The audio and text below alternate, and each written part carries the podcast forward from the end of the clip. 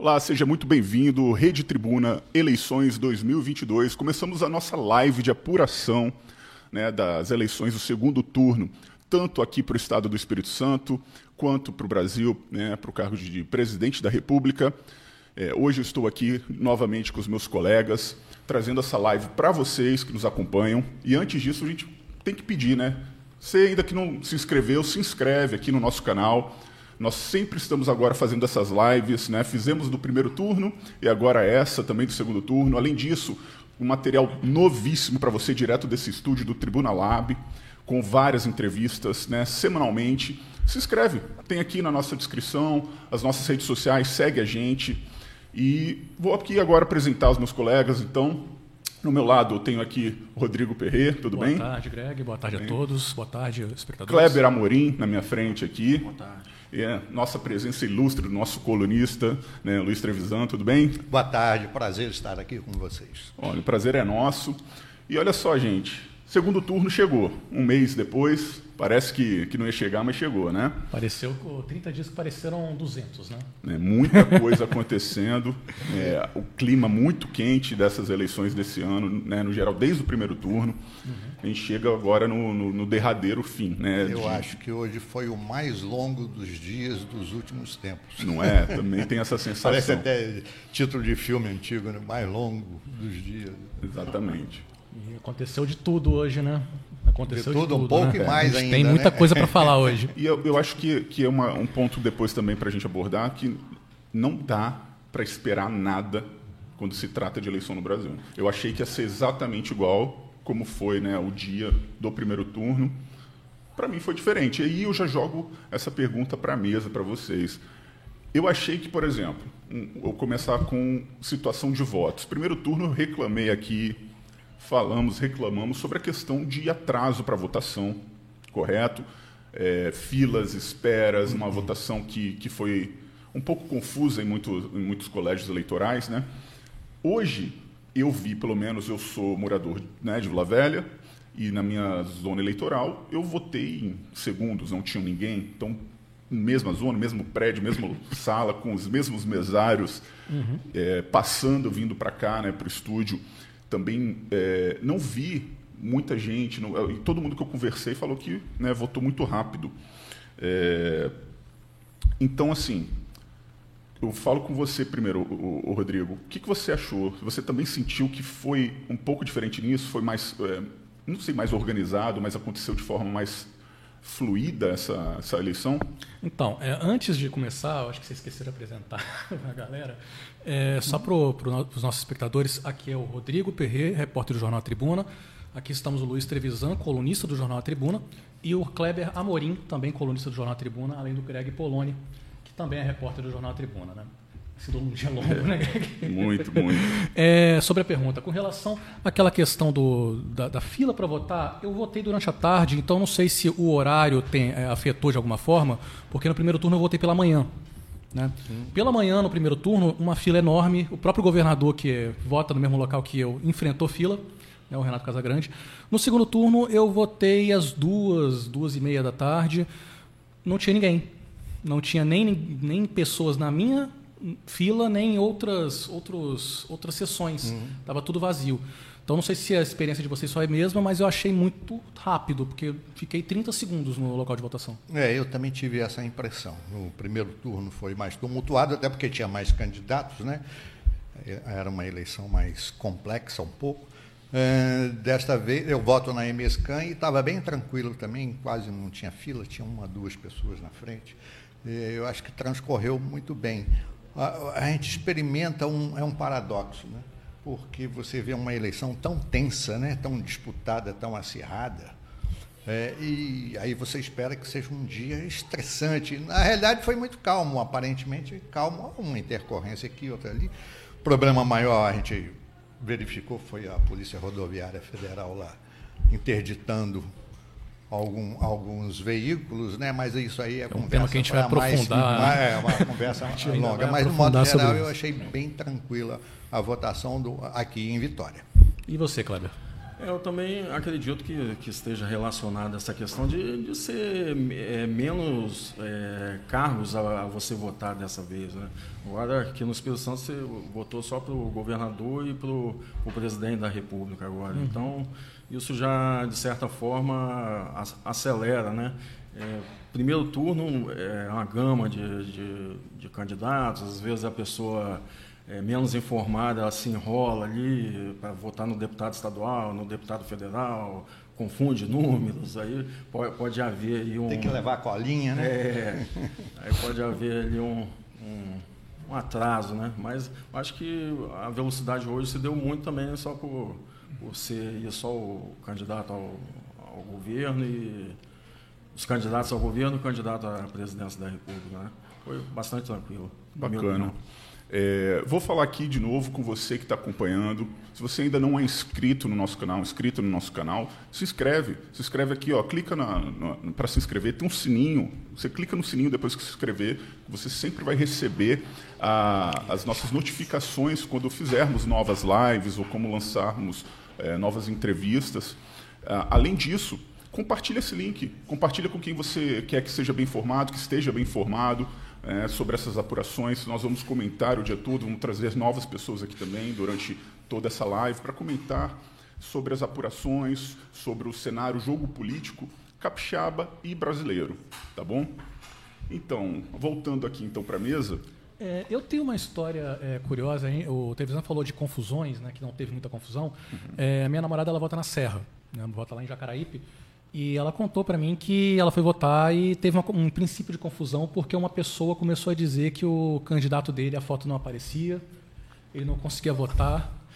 Aí os mesários foram ver o que estava acontecendo, para ver se tinha algum problema na, na, na urna, né? Uhum. Descobriram que ele estava votando com o número errado.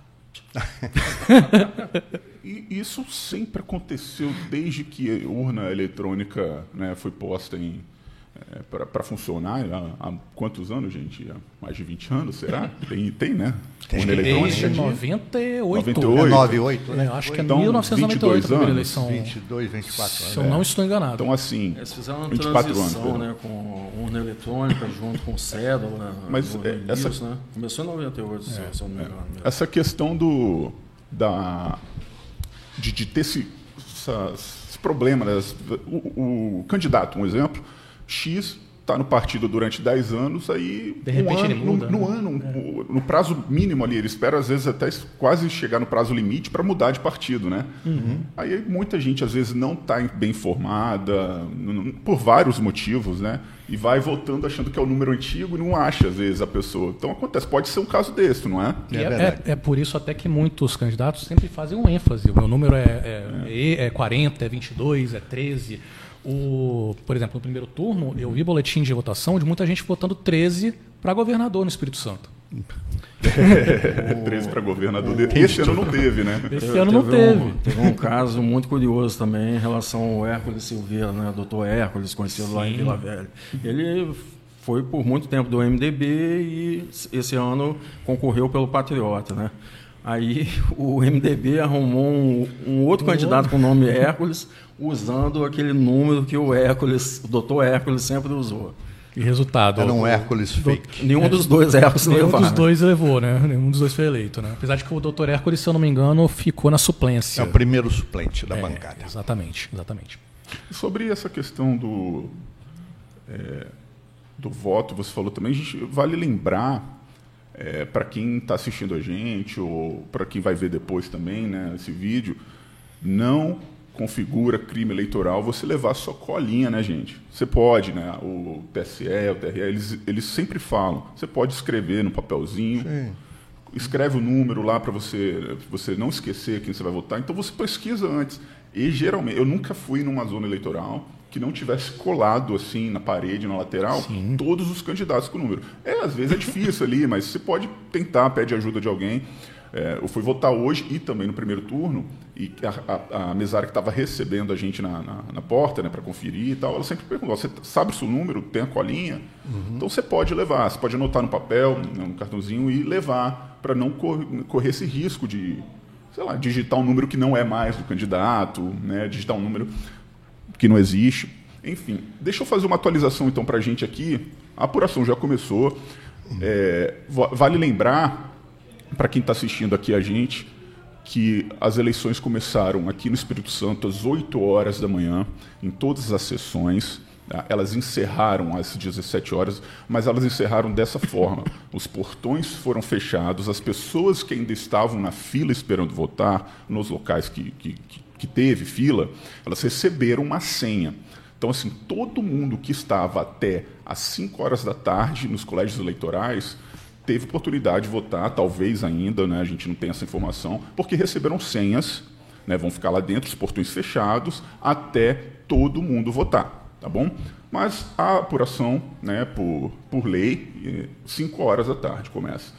A, gente tem 7, 7,5% né, por cento da, das sessões já apuradas, com um total de pouco mais aqui de, de 9 milhões de votos, tá?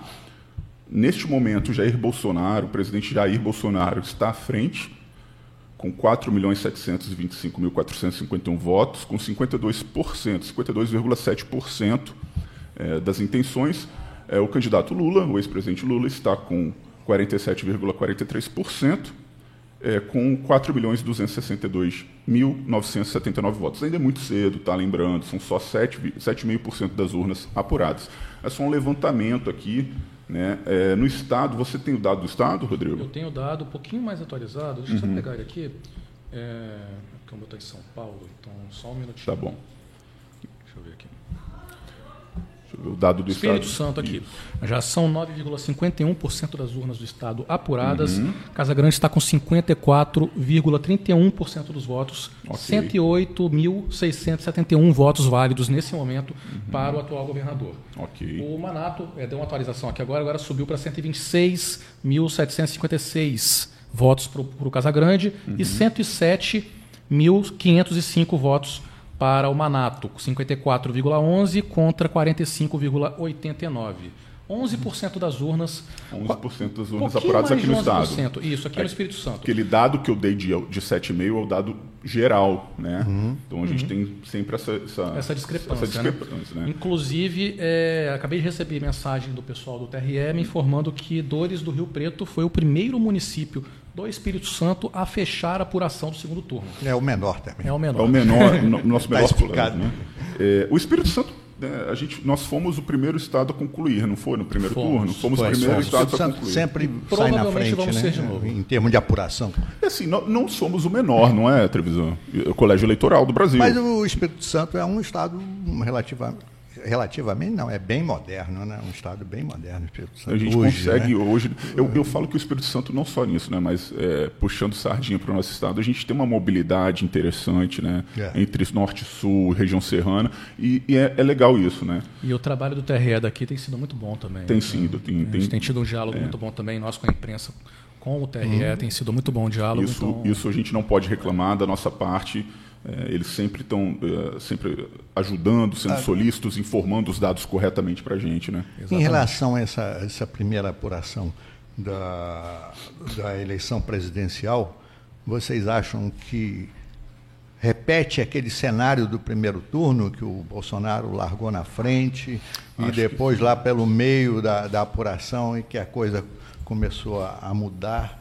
É o que? Região? É por região? Como é que é? Isso não fica muito claro. Eu, eu, eu acho que, que depende muito das regiões. Né? O Nordeste foi o último a ser, ser apurado na eleição, na eleição do primeiro Tradicionalmente turno. o Nordeste é o último, né? É. E, Sempre. E foi quando a gente viu, né, o, o é, já, já aconteceu isso do, esse, do, movi do, esse movimento de crescimento do, é. dos candidatos mais. Até teve uma eleição é. do, do lá que a Dilma estava perdendo para o Baécio. Né? Foi quando o Baécio estava comemorando já a eleição. Ufa, virada. Aí vieram os votos do Nordeste, um caso, carregaram a Dilma. Caso clássico. É, caso clássico. Inclusive, a tendência é, é que isso aconteça esse ano, né? E eu, que a gente veja mesmo. Está mais, tá mais rápido também a, a hum. distância sendo encurtada pelo Lula, porque a gente tem agora no Brasil 9,5%, quase 9,5% da, das sessões apuradas hum. já diminuiu. Né? Agora o presidente Jair Bolsonaro tem 52,9%, zero, perdão, 52,09%, 5.828.461 votos. E o, o candidato ex-presidente Lula já diminuiu essa distância, já subiu para 47,91%, com 5 milhões 361 e 734 votos. Então está mais rápido também essa, essa, essa distância né, encurtada. É, a gente não está vendo um, um, um, candidato disparar né, esse ano. Não. não. Nem deve ver. É, porque é uma eleição, tudo indica, né, pela, pelas pesquisas, pelas análises, projeções, é uma eleição bem disputada, bem equilibrada. A né? própria eleição local também está nessa situação, né? Porque é. a gente tem. É verdade. O Casa Grande agora está com 203 mil votos, quase 204, e o Manato está com 173, quase 174. Então é uma diferença bem pequena, bem apertada, né? É. Acho que os dois, as duas disputas vão até final 9, vai 10 até, horas da noite. A gente vai, estar tá aqui. A, mas, vai, tá vai aqui até a prorrogação, né? O último minuto. Mas, em, em, relação ao Casa Grande, vocês não acham que já, assim, tá certo, está no início também, tem 17% apurado. 17. Aí já começa a abrir quase 10% aí de diferença para o Manato. Será que já, diz alguma coisa nesse? Ou... Eu acho que, é, é, voltando à questão, da onde vêm esses votos? Né? É, porque se você pegar as urnas lá do, do, do, sul do estado, por exemplo, Cachoeiro, Castelo, Conceição do Castelo, que é reduto eh, Bolsonaro, é, é, complica, né? O Manato tende a ter muito voto lá. Mas se for no extremo norte do estado, uhum. a, é, inverte. Né? A tendência é o Casa Grande ter mais votos. Enfim, é muito. eu acho que a urna eletrônica é muito boa, é muito moderna e, apesar de algumas é, desavenças e algumas descrenças né, em relação à urna, eu acho que fica faltando para a gente analisar, né, principalmente, uhum. principalmente no calor de uma apuração como esta, fica faltando. Da onde vêm esses votos? Eu acho que não sei se seria local, interessante local. ter essa sinalização. Né? A gente até consegue ter, né? É. Eu falo aqui com o Rodrigo que nós nós fizemos isso do primeiro turno, né? A eleição por por colegiados até aqui na Grande Vitória por por sessões por bairros. O trabalho que deu fazer É um aqui. trabalho, né? Dá muito trabalho. Dá muito tem, trabalho, é isso aí. Mas eu, eu achava que, assim, que podia ser um processo ser mais, mais dinâmico, é. mais dinâmico, TSE, né? mais visível, é. né? Mas talvez graficamente, talvez né? Em tempo real, Não, né? É, exatamente. Mas um, é uma, um uma ideia para a próxima eleição, né? Eu acho que sim, né? E só que você falou dessa apontar também um, uma, uma discrepância que é interessante é no Espírito Santo, o presidente Jair Bolsonaro está na frente. Agora nós temos 21,26% das urnas apuradas aqui no Espírito Santo, uhum. né? E ele está na frente com 58,56% do total de votos capixabas neste momento, com 270.165 votos. O candidato ex-presidente Lula ele está com 41,44%, 191.181 votos. E aí, para governador, né, o, isso, os, só os candidatos. Só os votos do Espírito Santo. Só o né? Espírito Santo. Só isso muda, claro. né? Aí Casa Grande, mesmo o Espírito Santo votando uhum. é, é, neste momento. Com, mais no Bolsonaro. Mais do Bolsonaro, né? A gente ainda não tem o total da apuração. Renato Casa Grande está na frente, né? Com quase nove pontos, né? De diferença, mais de nove pontos de diferença, gente. Uhum. Isso. É, com 54,43%, 267 mil 527 votos e Manato com 45,67% com 224.926 votos. Mais 10%. Aí a gente é, entra no é. debate. O voto Bolso Grande fez a diferença? Hein, é. Kleber? É, parece que realmente está é, repetindo ali o primeiro turno. Né? Não hum. acabou ainda, é muito chão, mas hum. é, o Bolso Grande, ou Casanaro...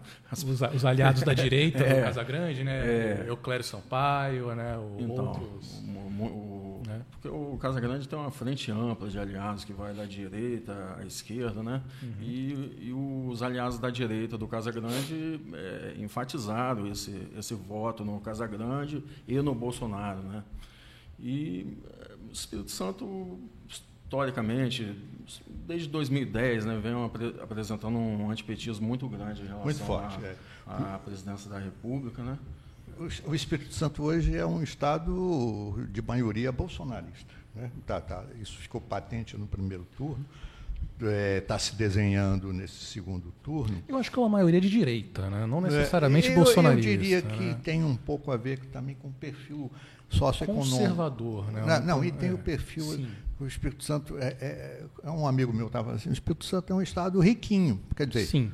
Né, termos comparativo com outros estados. É um Rio de Janeiro e, que não faliu. É isso. Então é um estado riquinho que tem muito empreendedor, tem muita tem um padrão social, socioeconômico bom. Né? Lógico, tem os desajustes, tem os bolsões de pobreza, lógico. Muitos amigos, com, muitos amigos de fora, quando conhecem aqui, comparam a gente com uma versão miniatura de São Paulo. Né? Seria mais ou menos a mesma ideia. É, né? tem prosperidade, é. tem uma economia pujante. Também tem problema e, com desigualdade, que não deixa é, de ter. E, e você observa eh, nos desenhos dos estados, eh, os estados que têm mais é, é, é, diferença social, né? tem mais contraste social, tem muitos bolsões de pobreza, de miséria, de é, esses estados é que tem um problema maior para o candidato Bolsonaro. Nesses estados onde oscila muito o padrão socioeconômico, é, o Bolsonaro tem mais problema. E, mas por que isso? Questão de, eu acho que tem muito a ver com a questão econômica. Tá? Eu acho que tem mais do que é, é cultural, é mais econômica no meu, no meu Mais do que ideológica também, né? Hein? Mais do que pura ideologia, mais do Não que é uma mais que pura ideologia. O cara pensa no bolso dele. É. Exato. É, deixa eu só dar um. Bom Jesus do Norte é o segundo município no Espírito Santo a concluir a apuração. Né? Então a gente teve é, Dores do Rio Preto como primeiro, as que concluiu do estado, a, né? é, do estado a apuração. que não é do Brasil, é do estado. É concluiu a apuração às 5h25 da tarde, e agora Bom Jesus do Norte concluiu a apuração às 5h31 né, da tarde. É, deixa eu só atualizar os dados, então, para a gente. A gente está tendo um, um, pequeno problema técnico uhum. no nosso site, mas a gente já está corrigindo, tá bom, galera? A gente só não fiquem desesperados. Ó, Espírito Santo, tá? De novo. Depois eu dou um dado geral aqui do Brasil. Espírito Santo, 28,63% das urnas apuradas, das sessões totalizadas. Está indo é, rápido. Está indo rápido. De novo, mantém mais ou menos o mesmo, mesmo percentual o presidente Jair Bolsonaro com 58,31% das intenções, né? são 363.021 votos para ele neste momento. O candidato ex-presidente Lula com 41,69%. Isso no Estado, né? No Estado, total de 259, 511 votos neste momento. Vamos olhar a nacional, porque é. pelo que eu estou vendo aqui, aproximou, viu? Vamos ver aqui dados nacionais. Mas eu queria... Enquanto eu olho os nacionais, você pode pegar também de São Paulo para a gente falar, né? Também é, e eu Vamos queria falar, ver então, também da... uh, se tem número de, de abstenções. Já tem? Eu acho que já. Já vou, já vou pegar para você também. Quanto isso, é, São Paulo, a gente tem 4,4% das urnas apuradas no estado, né, um dos estados mais populosos do Brasil. É, Tarcísio, ex-ministro do Bolsonaro, está com 58,58% e o Fernando Haddad está com 41,42%. Acho que Fernando Haddad vai ter mais uma derrota. Né? Depois de 2018, agora. É, o, o Haddad Agora, é, tem que ver também porque tem uma geopolítica, né? É, em São Paulo, na capital, o Lula vai bem, né? O PT vai bem. O problema é o interior. É o chamado Tucanistão, né? Era é, antigo reduto dos tucanos, agora virou tudo é, Bolsonaro. Eu, eu, eu aqueles, aqueles grandes municípios do interior de São Paulo, que são municípios muito populosos, Campinas, com bom padrão Preto econômico. Tem, é, é, maior do que em é. população e área, se eu não me engano, em área também, do que Vila Velha. Né? Sim, é um sim. município do, do, do, interior do norte de Paulista, mas é gigantesco, é de gigante. um doce. Né? Então, assim, tem, realmente, né? Eu tenho amigos de Campinas que eles falam que a campanha do PT no interior deixa bem a desejar. Olha, bem antes, desejar. antes de, de, eu falar então aqui do, dos resultados da apuração, vou deixar apurar mais um pouquinho. Vamos chamar nossa uma inserção. A gente vai ter uma inserção agora por Skype com um especialista. É, ele é advogado, especialista em direito é, eleitoral, além né, de outras áreas do direito. Flávio Fabiano. Você me escuta, Flávio? Olá, Flávio? Só um segundo.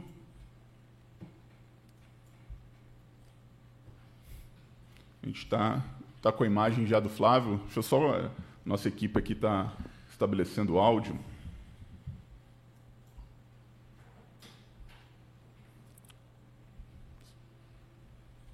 Nem comigo, vocês já estão aí. A produção está indo aí com áudio. Produção tá tendo... Enquanto a produção está tentando resolver, a Tiro Viváqua foi o terceiro município do estado a concluir. Opa. Opa. Agora sim, Flávio. Tudo bem contigo? Tudo bem, Tudo ótimo. Boa tarde. Boa tarde. Boa tarde. Flávio, é, eu perguntei aqui para a mesa, eu pergunto para você. Como que foi a sua percepção do seu dia de votação hoje é, pela, pela cidade, pela, pela aqui a Grande Vitória, né, o Espírito Santo? Como que você percebeu o clima dessa, desse segundo turno das eleições?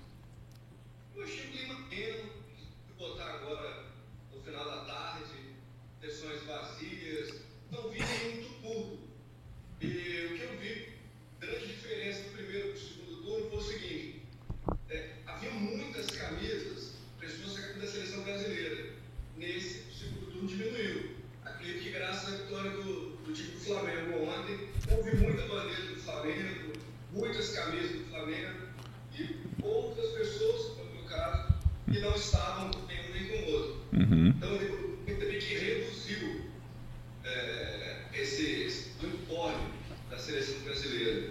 Mas, de modo geral, percebi que não houve tumulto. Tivemos tumulto, mas nesse tá. caso. Flávio, ô Flávio, só um segundinho. É, o áudio aqui não está saindo para a live. Deixa só a gente tentar resolver esse, esse probleminha. Eu já volto contigo. Só um segundo, tá bom? Voltando aqui então, gente, a gente só vai, a gente teve um pequeno problema técnico, né? Acontece, estamos ao vivo, não é a primeira vez que isso acontece com né, a mídia, com jornalistas, normal, tá bom? Pedimos desculpa, mas já vamos, logo, logo nós voltamos com o Flávio, né, para ele comentar. É... Enquanto o Flávio não volta, é, a gente já tem mais municípios aqui do estado que concluíram votação. A gente é. tem Atírio Viváqua, que foi o terceiro do estado, uhum. concluiu às 5h33.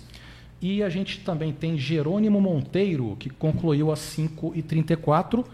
E agora acabou, acabou, acabou de mandar aqui o pessoal do TRE, acabou de me informar que Alto Rio Novo é o quinto município a concluir votação. Está indo bem rápido, né, Greg? Mas, tá, mas são tá cinco, rápido. seis municípios bem pequenos, esses é. municípios todos aí. Bem... Mas é, é bem legal, né? É, a gente deu essa, essa, informação no primeiro turno. Eu acho que nós daremos de novo. Espero que a gente, né, nós demos a informação de que fomos o primeiro estado a concluir. Né? Espero que aconteça como aconteceu no primeiro turno. Isso para o Capixaba é muito legal, né? Também a gente bota uma, uma, uma pedra logo nesse assunto de eleição, né? Porque está todo mundo na expectativa para saber como que vai definir o futuro dos próximos quatro anos para o capixaba, para o brasileiro, né? É... Deixa eu só dar, mandar aqui um abraço para o pessoal que está acompanhando a gente, né? Deixa eu ver aqui, estava vendo, tem gente assistindo de tudo quanto é lugar, que mandou abraço, abraço. Olha só, assistindo em Aracruz, Espírito Santo, estão comentando aqui na, na live. Oh, muito obrigado. Ó, Jovandro Deris, parabéns, pessoal. Jovandro, obrigado, tá, gente? Muito obrigado pela audiência de vocês, por acompanhar, por acreditar no nosso trabalho. Né? Nós trabalhamos seriamente para trazer informação de qualidade, com apuração para vocês, tá bom? Não, não se esqueçam aí ó, de curtir, de seguir a gente aqui. Nós temos mais de meio milhão de inscritos no nosso canal. É uma marca muito, muito legal. Então, mas se inscreve, compartilha aqui no, nosso linkzinho, clica no sininho para você estar tá sempre né, bem informado, sempre receber em primeira mão quando nós fizermos é, novas lives, né, como fizermos novas entrevistas. Pessoal aqui, ó, pessoal de Goiânia assistindo a gente, que legal. Ó, tem gente falando aqui Goiânia, Goiás. Deixa eu ver mais quem aqui.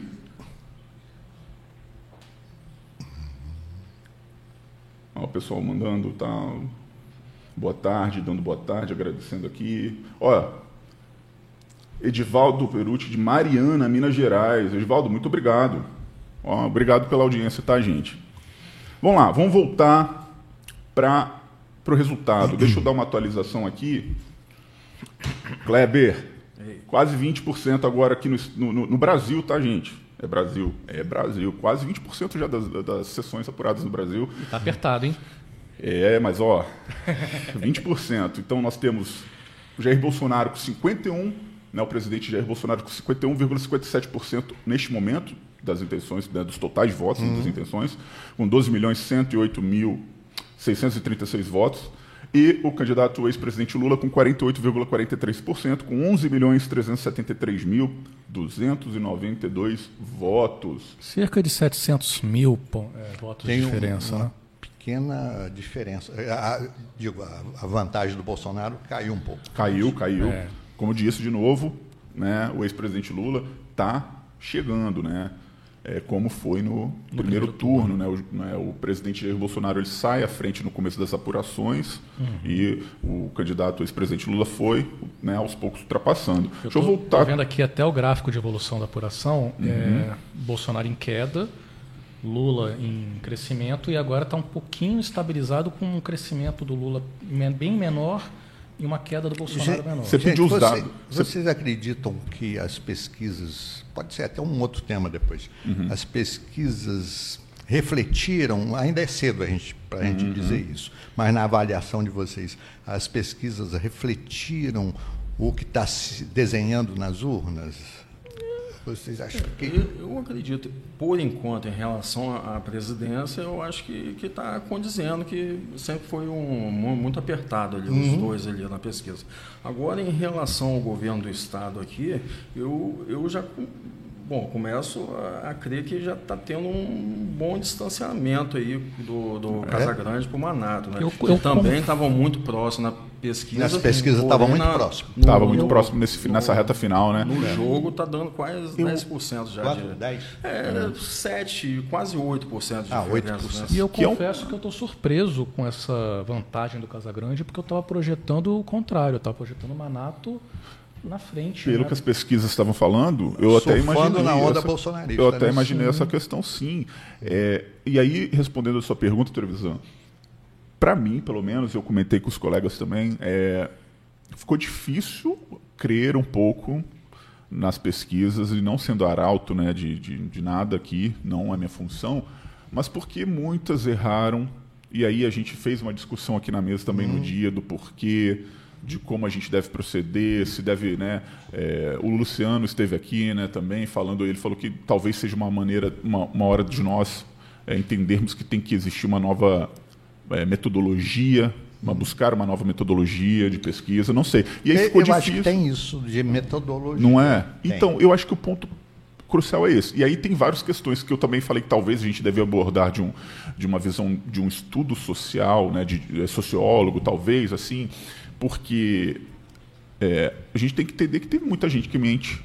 Será que elas estão mentindo mais nessa, nessa pesquisa? Será que elas estão omitindo? Chamado voto dissimulado, né? É, Não é? O que também pode estar acontecendo é que muita gente que estava pensando em votar, por exemplo, no Ciro, na Tebet, mudou de ideia no dia da eleição. Eu fui um caso desse, eu ia votar no Ciro, eu mudei meu voto. Uhum. Né? Na última hora. Então. Agora, vocês é, acham são situações que, que acontecem. Já, outra questão uhum. paralela. Vocês acham que a, Simone, também ainda é cedo para dizer, mas a Simone e o Ciro, eles transferiram voto efetivamente para um acho dos que dois boa lados? parte da transferência, exatamente no que eu falei. O primeiro acho turno já fez uma transferência muito grande. Quem? É. Do primeiro no turno primeiro pra... turno, eu acho que a quem já ia votar na, na Tebet já mudou de ideia antes por isso que, que, os dois que ficaram em terceiro e quarto lugar ficaram com percentual bem abaixo bem do abaixo. que estava projetado Sim, pesquisas. porque muita gente mudou de ideia, no, talvez na véspera, uhum. no dia, né, e resolveu votar nos é. dois favoritos para tentar já resolver a situação no primeiro turno. Isso. Eu acho que agora os, os, os, votos que, de quem votou efetivamente na Tebet e no Ciro, muita gente deve ter transferido o voto para um dos dois candidatos, mas eu também acho que muita gente também anulou o voto, que voto, tinha sido é. falado muito Ou nas redes sociais, principalmente entre os ciristas. Eu acho que a abstenção, de... a gente não tem esse dado agora, eu acho que só vamos ter esse dado no final da, da, da, da apuração, apuração, mas eu acho que a abstenção é algo, um ponto que a gente vai ter que olhar, porque eu creio que houve uma abstenção grande, mas desse percentual, que não votou nem em Lula nem em Bolsonaro no primeiro turno. Uhum. Eu acho que o resto foi muito mitigado.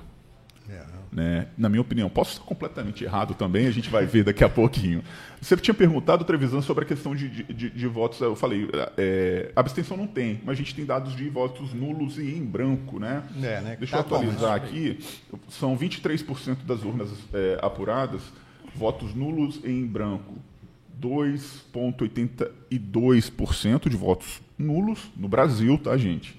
796.502 pessoas votando nulo. Em branco, 1,34% dos votos em branco. 378.784 votos em branco. Né? Então nós temos um milhão, mais de 1 milhão e 200 pessoas anulando ou deixando voto em branco até agora, com apenas 23% das urnas apuradas. É, ainda não dá para ter uma não. ideia precisa é, não disso. Dá ter um panorama ainda. Vamos, eu vou tentar agora voltar com o nosso link, né, com com Flávio Fabiano, advogado especialista em direito eleitoral. Deixa eu ver se agora nós conseguimos ouvir a voz né, dessa sabedoria do Flávio Fabiano. É, só um segundo. Flávio, você me escuta? Deixa eu, só um segundinho. Vamos arrumandinho a situação aqui agora. Fala alguma coisa para mim. Fala um oi, Flávio, para ver se está saindo. Agora sim. É, voltando então, vou reapresentar, né? Para quem não estava aqui, nós tivemos um pequeno problema técnico, acontece, e agora estamos com esse nosso link aqui ao vivo com o doutor Flávio Fabiano, né? Que é advogado especialista em direito eleitoral, além de, né, de outras especialidades também. É, de novo, Muita boa tarde, muito obrigado pela presença, Flávio, tá bom? É, e eu repito a pergunta que eu te falei, né? A gente dá um resuminho agora só para o pessoal te escutar. Como que você, o seu termômetro pessoal, como que você analisa é, é, o dia da, de votação hoje, do segundo turno? O que, que você sentiu andando quando você foi votar, andando pela cidade hoje, né? O clima geral, assim, um, um resumo disso para a gente.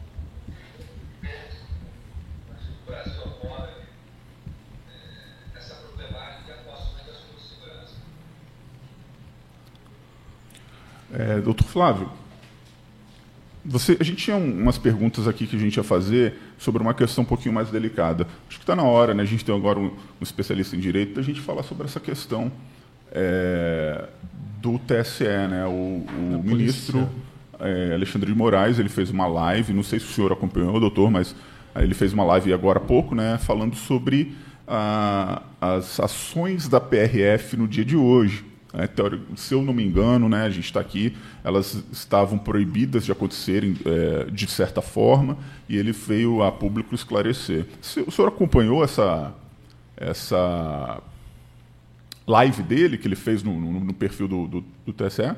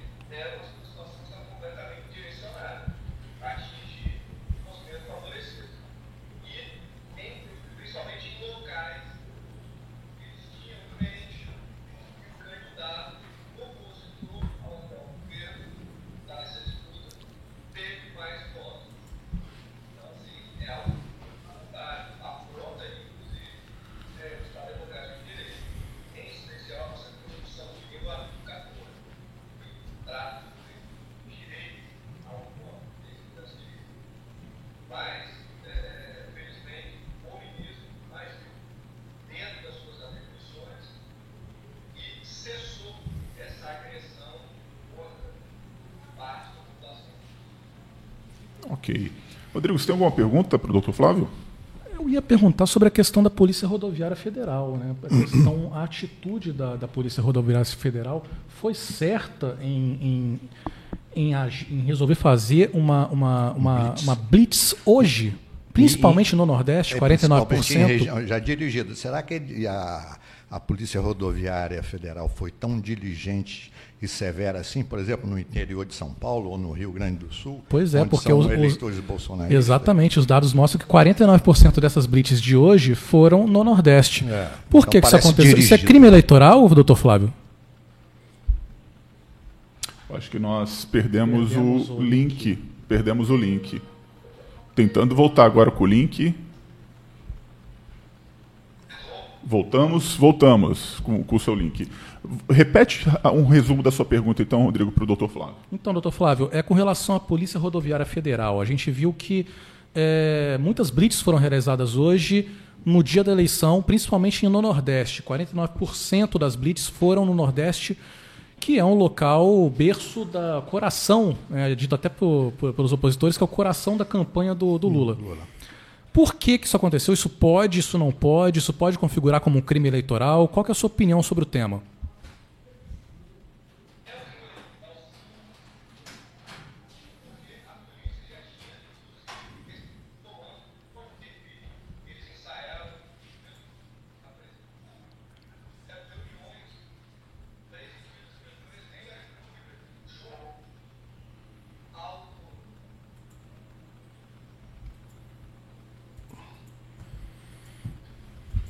Nós perdemos de novo o áudio. É, infelizmente, nós estamos com problemas técnicos. Agradeço o doutor Flávio pela participação. Depois a gente vai tentar chamar, vou tentar reconectar aqui um link de uma forma melhor, tá certo? Vamos, é, vamos para. Vamos, eu só vamos pedir pra... desculpa aqui para você que está nos assistindo, não acompanhando. Acontece, tá, gente? Não temos controle sobre tudo, infelizmente, né, Rodrigo? Né? Sim, Televisão sim. acontece isso. Acontece. Mas tudo bem. Peraí, Ó, acontece, mas a produção é rápida também, viu? A produção aqui é dedo no gatilho, no para colocar essas coisas aqui de maneira rápida, voltou com o link. Né? A gente tem aqui de novo. O doutor Flávio, o senhor estava falando então que, né, é, dentro da sua visão, foi um crime sim, a, a, maneira como foi proposta essas diligências, como foi executado, até porque existia, doutor, uma uma orientação, um, aliás, eu falo orientação, mas o senhor pode falar melhor o que era, mas era na lei que não poderia ter esse tipo de, de, de diligência da, da, PRF, da polícia, assim, é, da, é, no dia da eleição de hoje, não é? Só, só concluindo a sua, sua fala, né?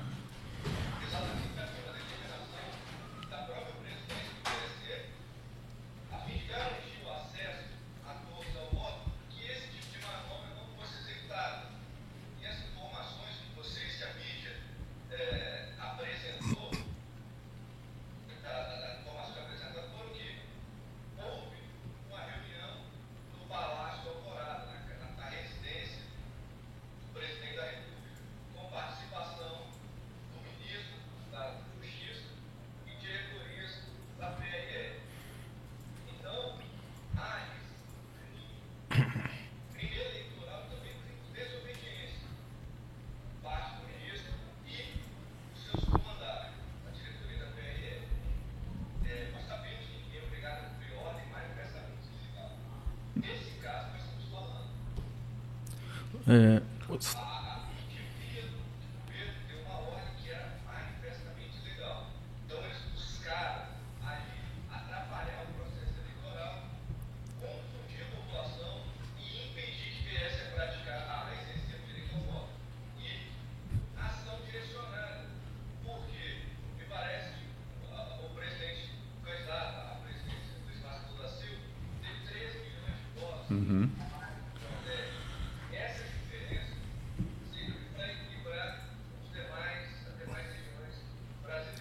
Tá certo.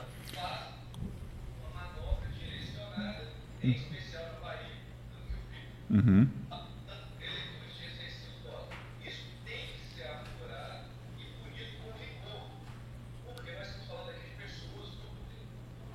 Ok. Ok.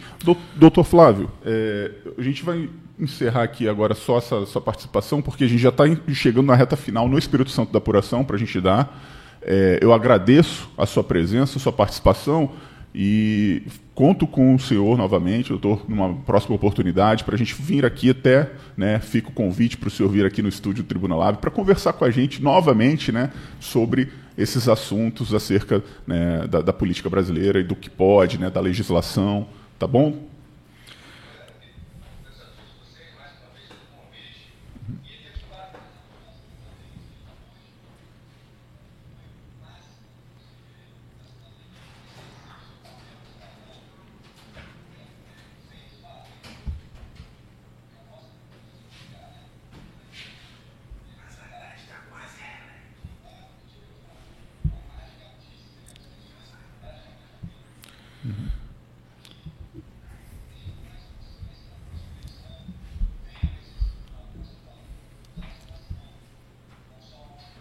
Tá certo.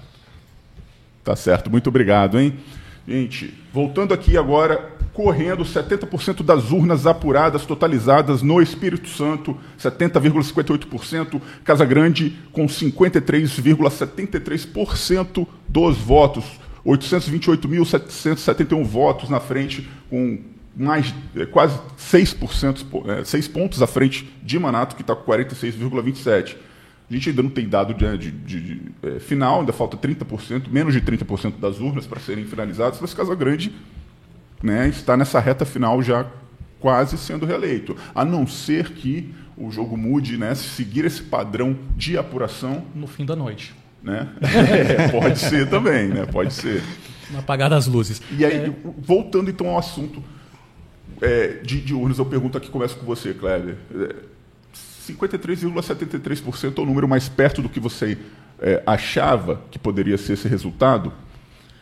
É, eu, eu achava que seria um pouco mais apertado, né? mas é, desde o início a gente vem comentando aqui que começou já com essa diferença aí de por volta de 7% e vai se mantendo até agora com 71, quase 71% das urnas apuradas. Né? Vamos esperar para ver esse restante dos 30% aí, se, se continua essa diferença aí de em torno de 7%. Né? É, o que eu tinha falado no primeiro turno é sobre o voto dos eleitores do Aldifas, né? que era a grande questão, porque a gente tinha a previsão de os votos de Aridelmo irem para Manato, os votos é, do Guerino, a maioria também para Manato. Uhum. E os votos do Aldifa?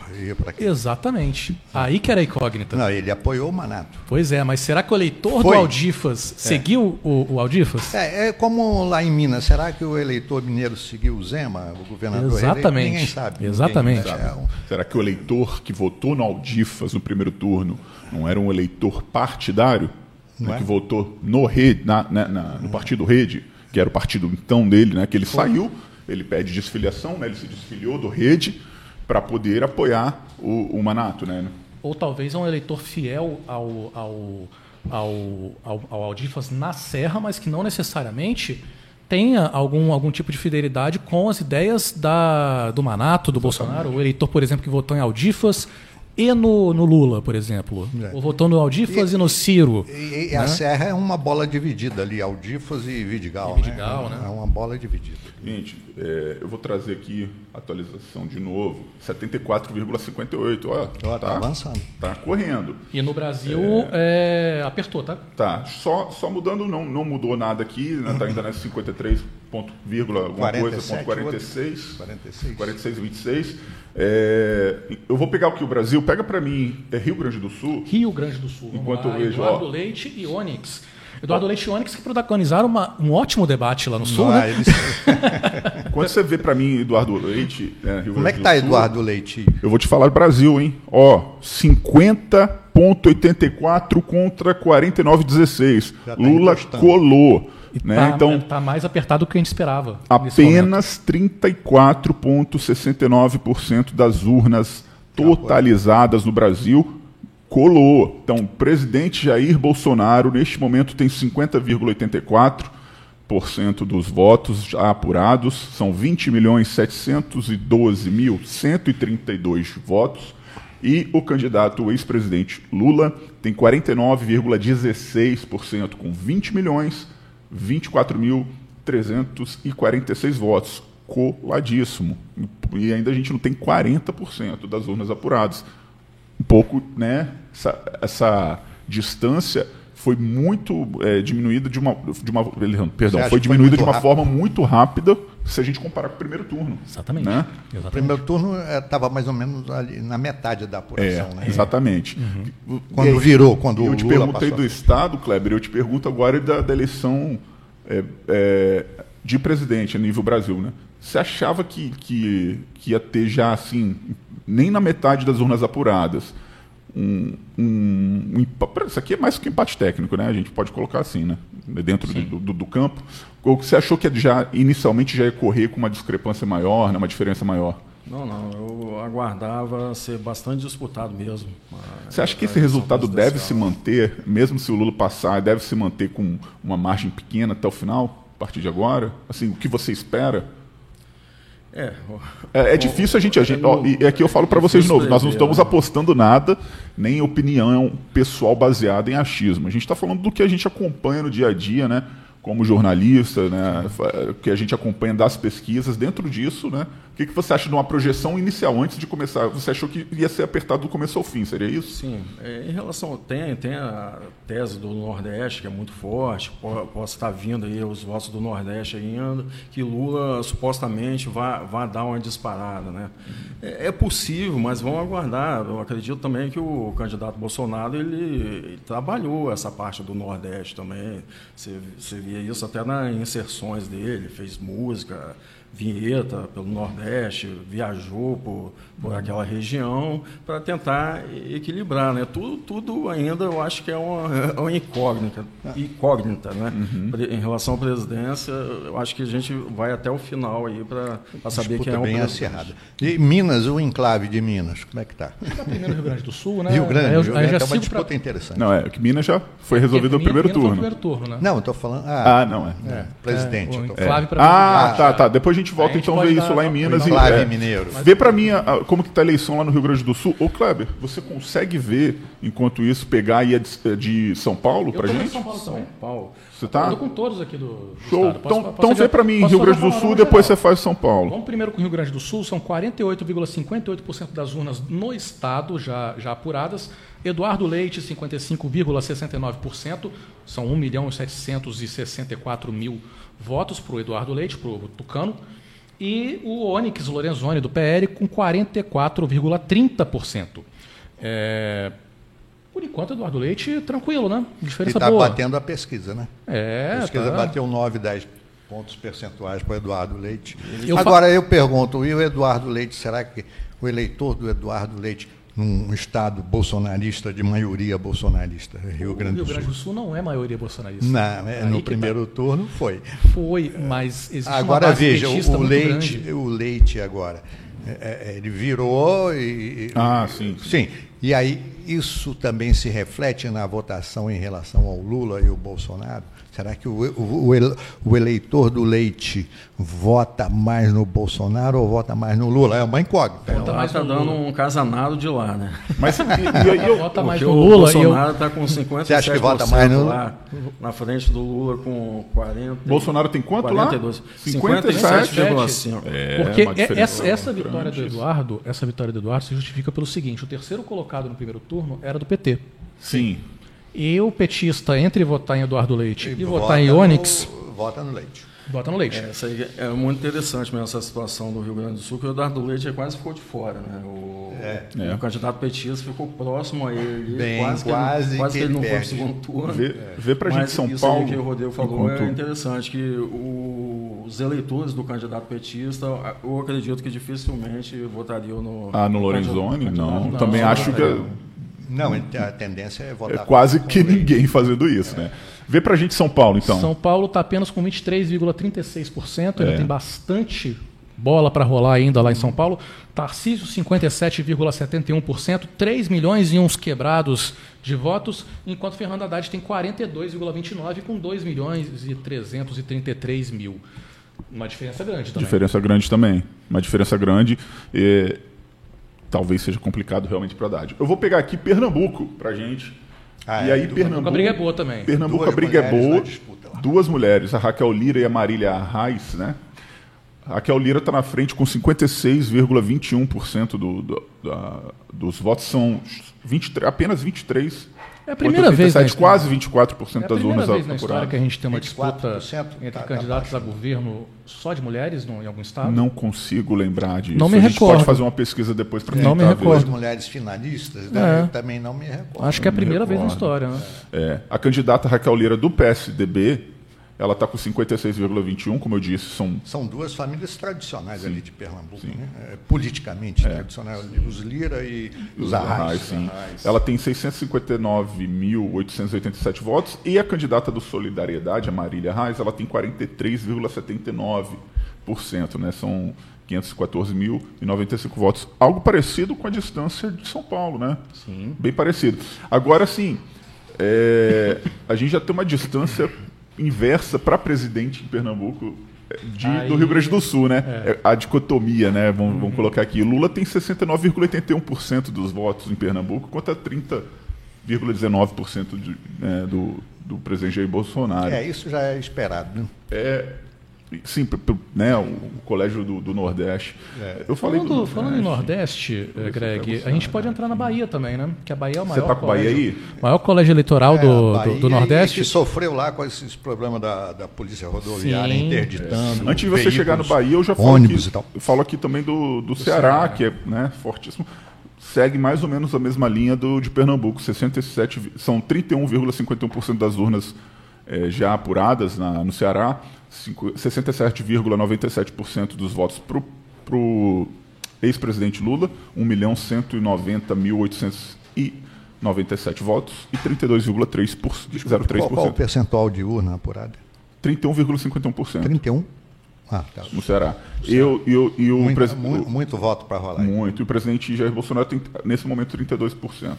É, vê então pra gente na Bahia. Na Bahia, a gente tem a disputa pelo governo. Né? Eu vou falar um pouquinho pelo governo estadual, que lá Jerônimo e a Semineto estão disputando. Jerônimo petista, Semineto União Brasil. Está apertado, está tão apertado quanto a disputa nacional né, no, É. no panorama. Porque Jerônimo está com 51,18 e o ACM está com 48,82. Percentual de urna. 36,84%. Lá Tá tá bem- muito apertado. Muito. Muito aper- Tem muito voto, mas se Semi- continuar desse jeito, que é vai do- ser a algo. gente, a gente falou de famílias tradicionais. A CM, A a família família, dele, CM, né? família Magalhãezinho na Bahia é uma né, Unanimidade. unanimidade. Hoje não, né? Pelo que a gente está Não, vendo. não, já foi unanimidade. Já foi, né? É, mas pela Coronel longevidade da família na política ainda é tradicional, né? Não tem Temos- é, é muita gente, é muita é muito, se a gente juntar todo mundo ali, né, da- da- de- cada um deles, quantos anos dá de, de governo, né? A Agora, gente- agora o movimento, o- os movimentos sindicais, essa coisa de identitária, gênero, na Bahia é muito forte. A gente tem o primeiro governador eleito aqui no, no segundo turno, que é do Mato Grosso do Sul. Nós já temos Eduardo Ridgel. Quantos por cento de urnas apuradas? Já foram 92,85%. Está bem avançado. o Mais de Mato Grosso do 90%. Sul. Mais de 90%. O Eduardo Riedel está eleito, 56,43%. Ele que é tucano.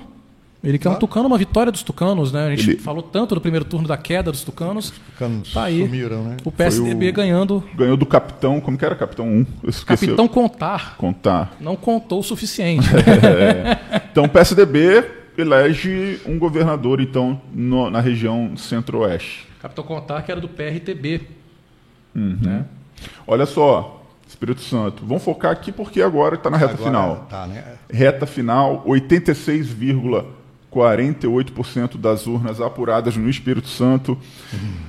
É, ainda não temos a definição né, matematicamente aqui, mas está quase lá, né? 53,80% dos votos para o governador Renato Casagrande, mais de um milhão de votos, né? 1 milhão 20.125 votos, contra 46,20% do candidato Manato, com 80, 80, perdão, 875.901 votos.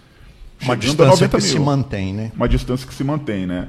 Essa casa aí de seis pontos, mais ou É, menos. né? tava, Quando estava 70% das urnas, também era mais ou menos isso. Você lembra de cabeça quantos pontos o, o, o, Renato, o governador Renato Casagrande fez no primeiro turno? Você lembra, Kleber? 46%, Não. 45%? Acho 40, 40, alguma é. coisa A gente nessa pode faixa, depois entre pegar 43 e 46. Você consegue depois pegar esse dado aí pra gente, Kleber? A gente só para fazer uma comparação aqui, né, quando sair os resultados finais. Em relação à, à presidência, tem alguma novidade aí? Aqui no Espírito Santo? No Espírito Santo segue mais ou menos o mesmo Como tá? patamar, 58,13% para o presidente Jair Bolsonaro e 41,87% para o candidato ex-presidente Lula. É, mais ou menos também se mantém né, desde o do É, início, desde o assim, início, que- aquele né? percentual. Que ele ganhou né, também né, no, no primeiro turno, o presidente É Jair mais ou Bolsonaro. menos o mesmo percentual do primeiro turno, né? Eu acho que até o Lula está um pouquinho ainda abaixo do, do primeiro turno. Primeiro turno, o Casagrande teve quase 47%, né? 46,9% contra 38,4% do Manato, né?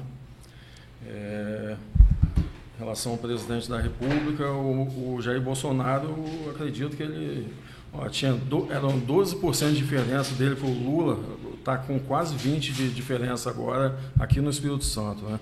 É, Bolsonaro ficou com 52,2% no primeiro turno contra 40,4% do Lula no, no primeiro turno. Vamos ver o segundo, como é que está aqui agora.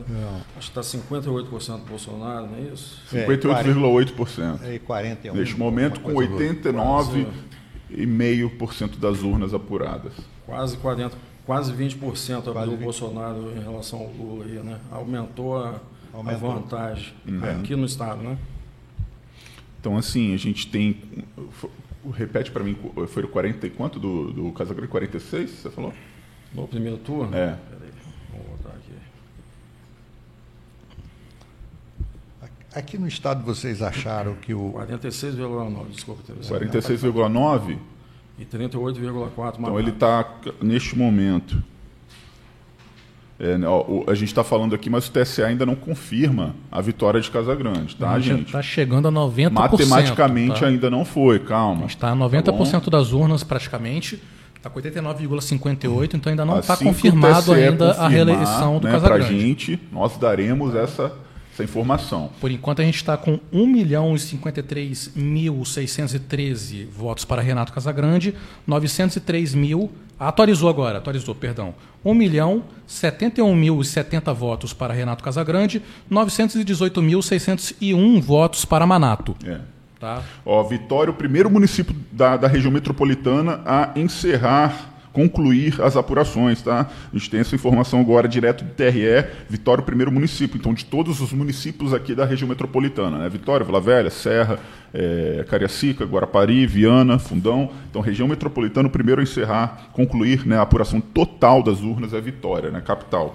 Volto aqui, então, só para eu concluir meu pensamento, a gente tinha 46, vamos colocar aí, 46 para 53, É porque a gente Muitos tem- votos, então, ali eles Porque gente foram, tem foram que, bem a gente mitigados tem que também, ver né? também a questão dos votos totais, né? Porque Ah, o que é é, 43% no primeiro turno não necessariamente é no segundo turno, né? É. Quer dizer, tem a diferença, Tem porque tinha outros candidatos. Isso. né? Tem A que gente ver tem- o aumento de votos em relação ao primeiro É, turno. eu vou dar um dado aqui de votos nulos em brancos aqui no estado, né? Para governo também, a gente tem 4, neste momento, com 91% das urnas apuradas, são 4,04% de votos nulos, cerca de 85 mil, não, cerca não, 85.619 votos, e 1,80 1,98% de votos em brancos, 41.744 votos.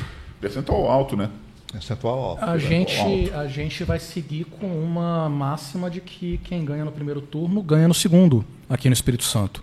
Até hoje a gente não viu uma virada, Uma virada, no governo do Estado na disputa. Porque a gente teve. Essa é a terceira vez que a gente tem uma disputa pelo governo estadual que vai para o segundo turno. A gente teve em 1990, né, que foi vencido pelo 90 foi Albuíno. Albuíno. Albuíno. Foi o Albuíno. E em 94 que foi o Vitor Boas. Vitor Borges. Desde então, a gente só teve de- decisões no primeiro turno. Essa é a terceira vez e todas as vezes venceu o candidato que tinha vencido no primeiro turno. Você acha que isso se aplica ao primeiro turno, segundo turno na presidencial? dentro de um, de um parâmetro capixaba, falando de Espírito Não, Santo. não, estou falando. Nacionalmente? É porque. Eu acho que a gente também nunca teve né, uma virada. É, Não, virada normalmente de- quem não, ganha, é. normalmente quem ganha no primeiro turno to- Ganha no em segundo. relação à eleição segundo. presidencial. Quem ganha no primeiro turno, normalmente ganha no segundo turno. Eleição presidencial. Mas vamos ver aí, porque ainda não chegou nem Não na chegou lá, metade né? ainda né, da- das apurações. Na verdade, está chegando. Está Tá chegando. Está em 47,32%. Bolsonaro está com 50,39% e o Lula está com 49,61%. São 28 milhões de votos para Bolsonaro, em alguns quebrados, né? E 27 milhões 600 mil e alguns quebrados para o Lula. Bem Bem apertado. apertado. No, no- no Estado, poderia se repetir essa surpresa que foi o Manato ter chegado no segundo turno. poderia até ter quebrado eh, essa lógica aí de quem vence o primeiro turno É.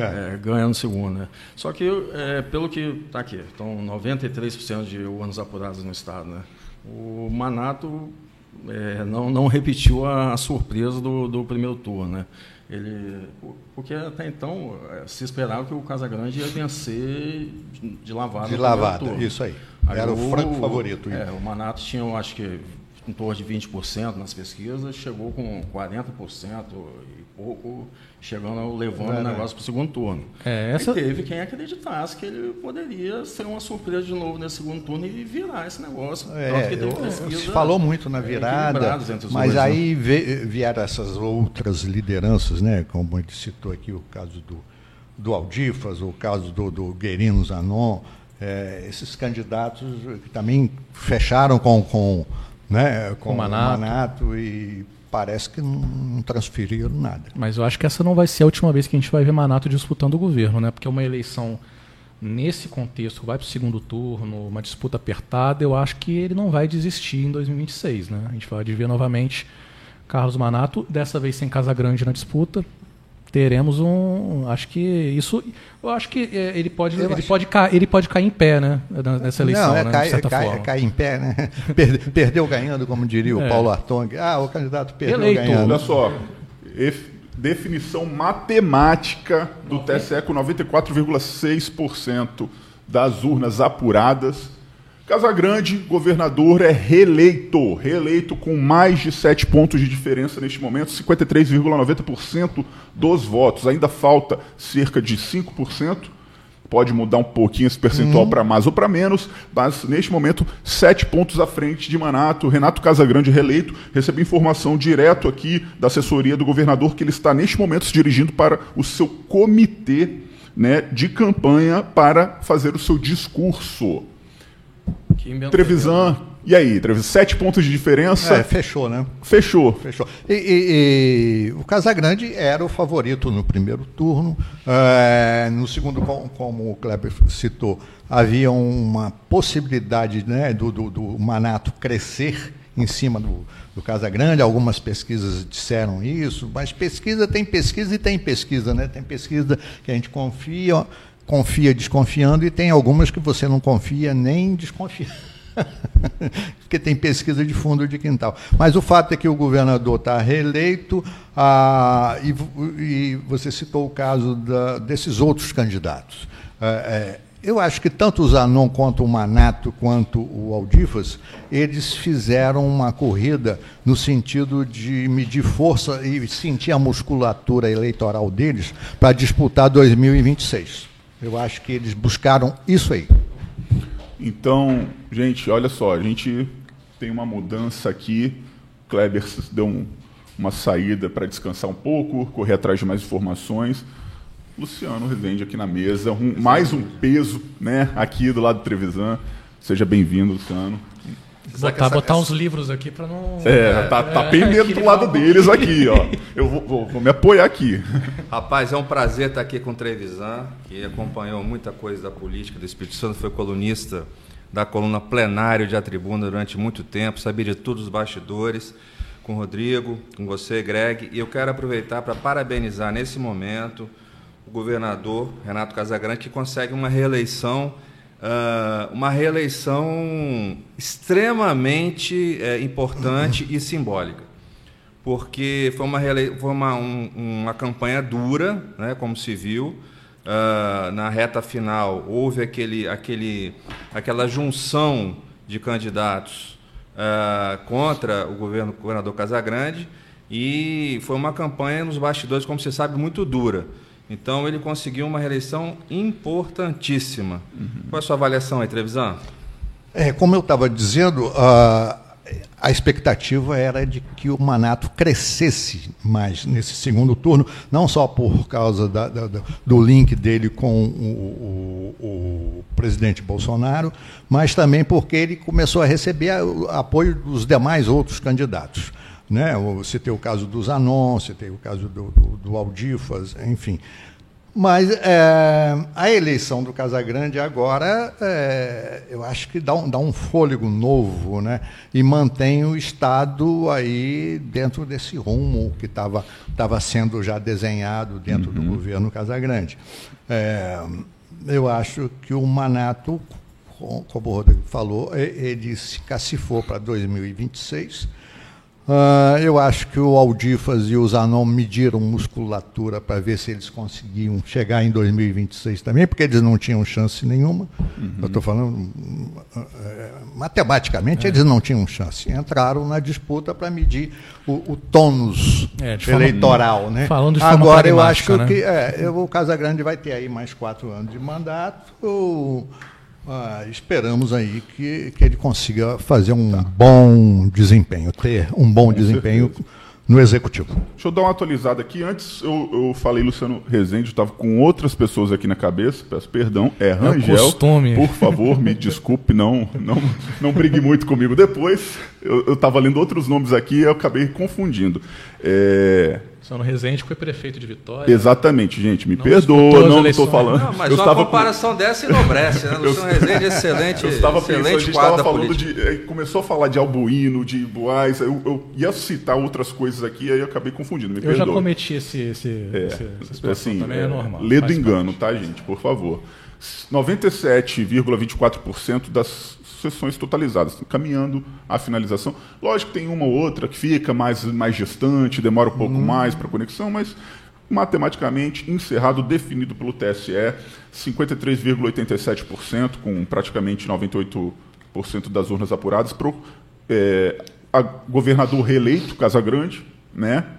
mais de 1 milhão, é, 1 milhão 142 mil 187 votos, mais de 7 pontos à frente de Manato, só dando uma, uma, um dado aqui da presidência no Estado, votação para presidente né, aqui no Estado, 57,97% dos votos para o presidente Jair Bolsonaro, né, contra 42,3%. Então a gente tem aqui o. Como você tinha é, chamado os votos? É Bolso, Bolso Grande. Bolso Grande votos Bolso aqui grande. no Estado, gente.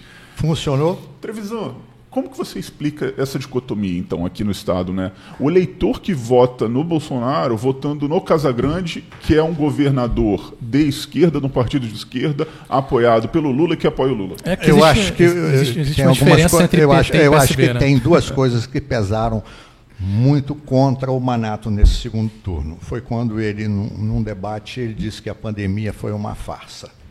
Sim, com ele, certeza, como médico, ele como médico falar isso que a pandemia foi uma muitos farsa. órgãos ele deu um tiro né, ele deu um tiro no pé. Muita gente perdeu familiar é né? muita gente. E tem uma outra coisa. Ele foi associado à escuderia Lecoq e não soube se explicar muito bem em relação a isso ao crime organizado.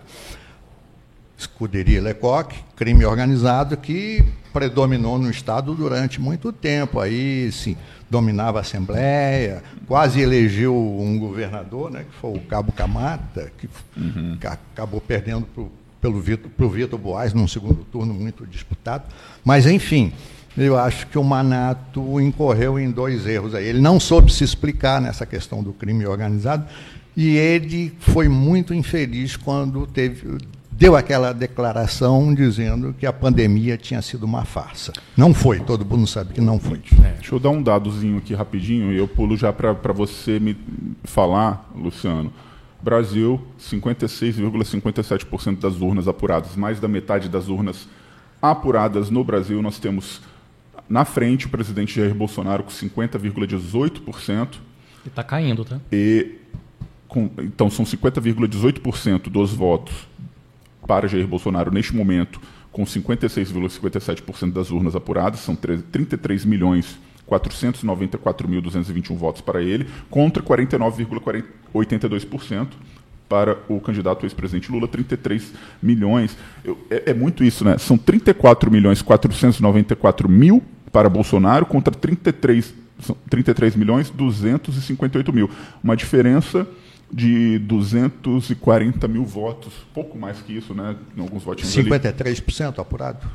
56. 57. 57. 57, perdão. 57 agora. 57,57%. É, caiu para 50,15%. É, não podemos dizer que vai acontecer isso, mas só lembrando que no primeiro turno, com 70% dos votos, houve a, a, a, virada, a inversão. Virada, né? é, é, pode ser que seja completamente diferente, não estamos aqui é, fazendo prognóstico, mas apenas lembrando que a virada do primeiro turno, quando o ex-presidente Lula saiu vitorioso, ocorreu com 70% ah, das urnas apuradas. Eu queria fazer um registro aqui. Uhum. Uh, quem acertou aqui no estado foi o IPEC, né? Porque a Folha deu os dados da pesquisa da, da eleição nesse momento uhum. uh, do Casagrande, coloca os números mais perto da pesquisa do IPEC do que do Datafolha, que foram os últimos dois institutos uh, que divulgaram uh, números nessa eleição. É... E tá rápido, né, a apuração nesse segundo turno rápido, em relação é, ao primeiro turno. A expectativa, inclusive, era Muito essa, né? mais rápido, né? Eu estou tentando dar uma olhada. A gente não viu o que você tinha me pedido, Trevisan, dos votos em Minas Gerais para presidente. É. Em Minas Gerais tem um 43,66%, quase 44% das urnas apuradas. Lá, o empate também está cerradíssimo. 50,53% para o Bolsonaro para o presidente Bolsonaro e 49,47% para o candidato ex-presidente Lula. Um dos, os, os, dois maiores colégios eleitorais assim colegiados que a gente tem no Brasil é Minas e São Paulo, não é correto? Paulo.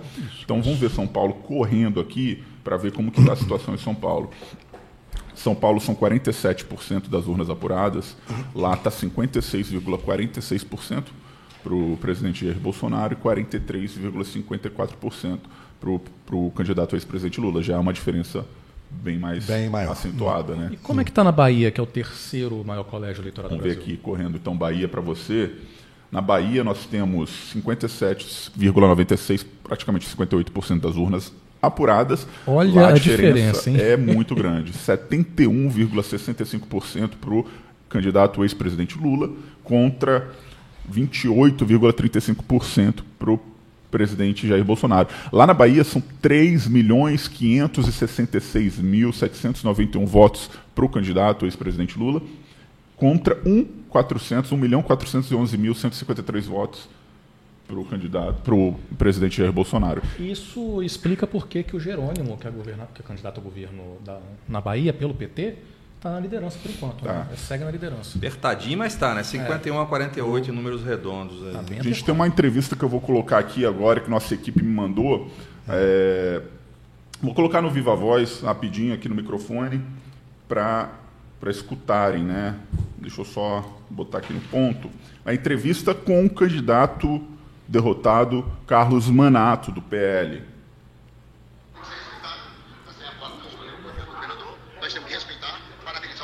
Espera aí, gente, só um segundo, perdão. Deixa eu voltar. Respeitado, tá certo? Escolheu o projeto do governador, nós temos que respeitar, parabenizar o governador e que ele cumpra aí as promessas que ele fez.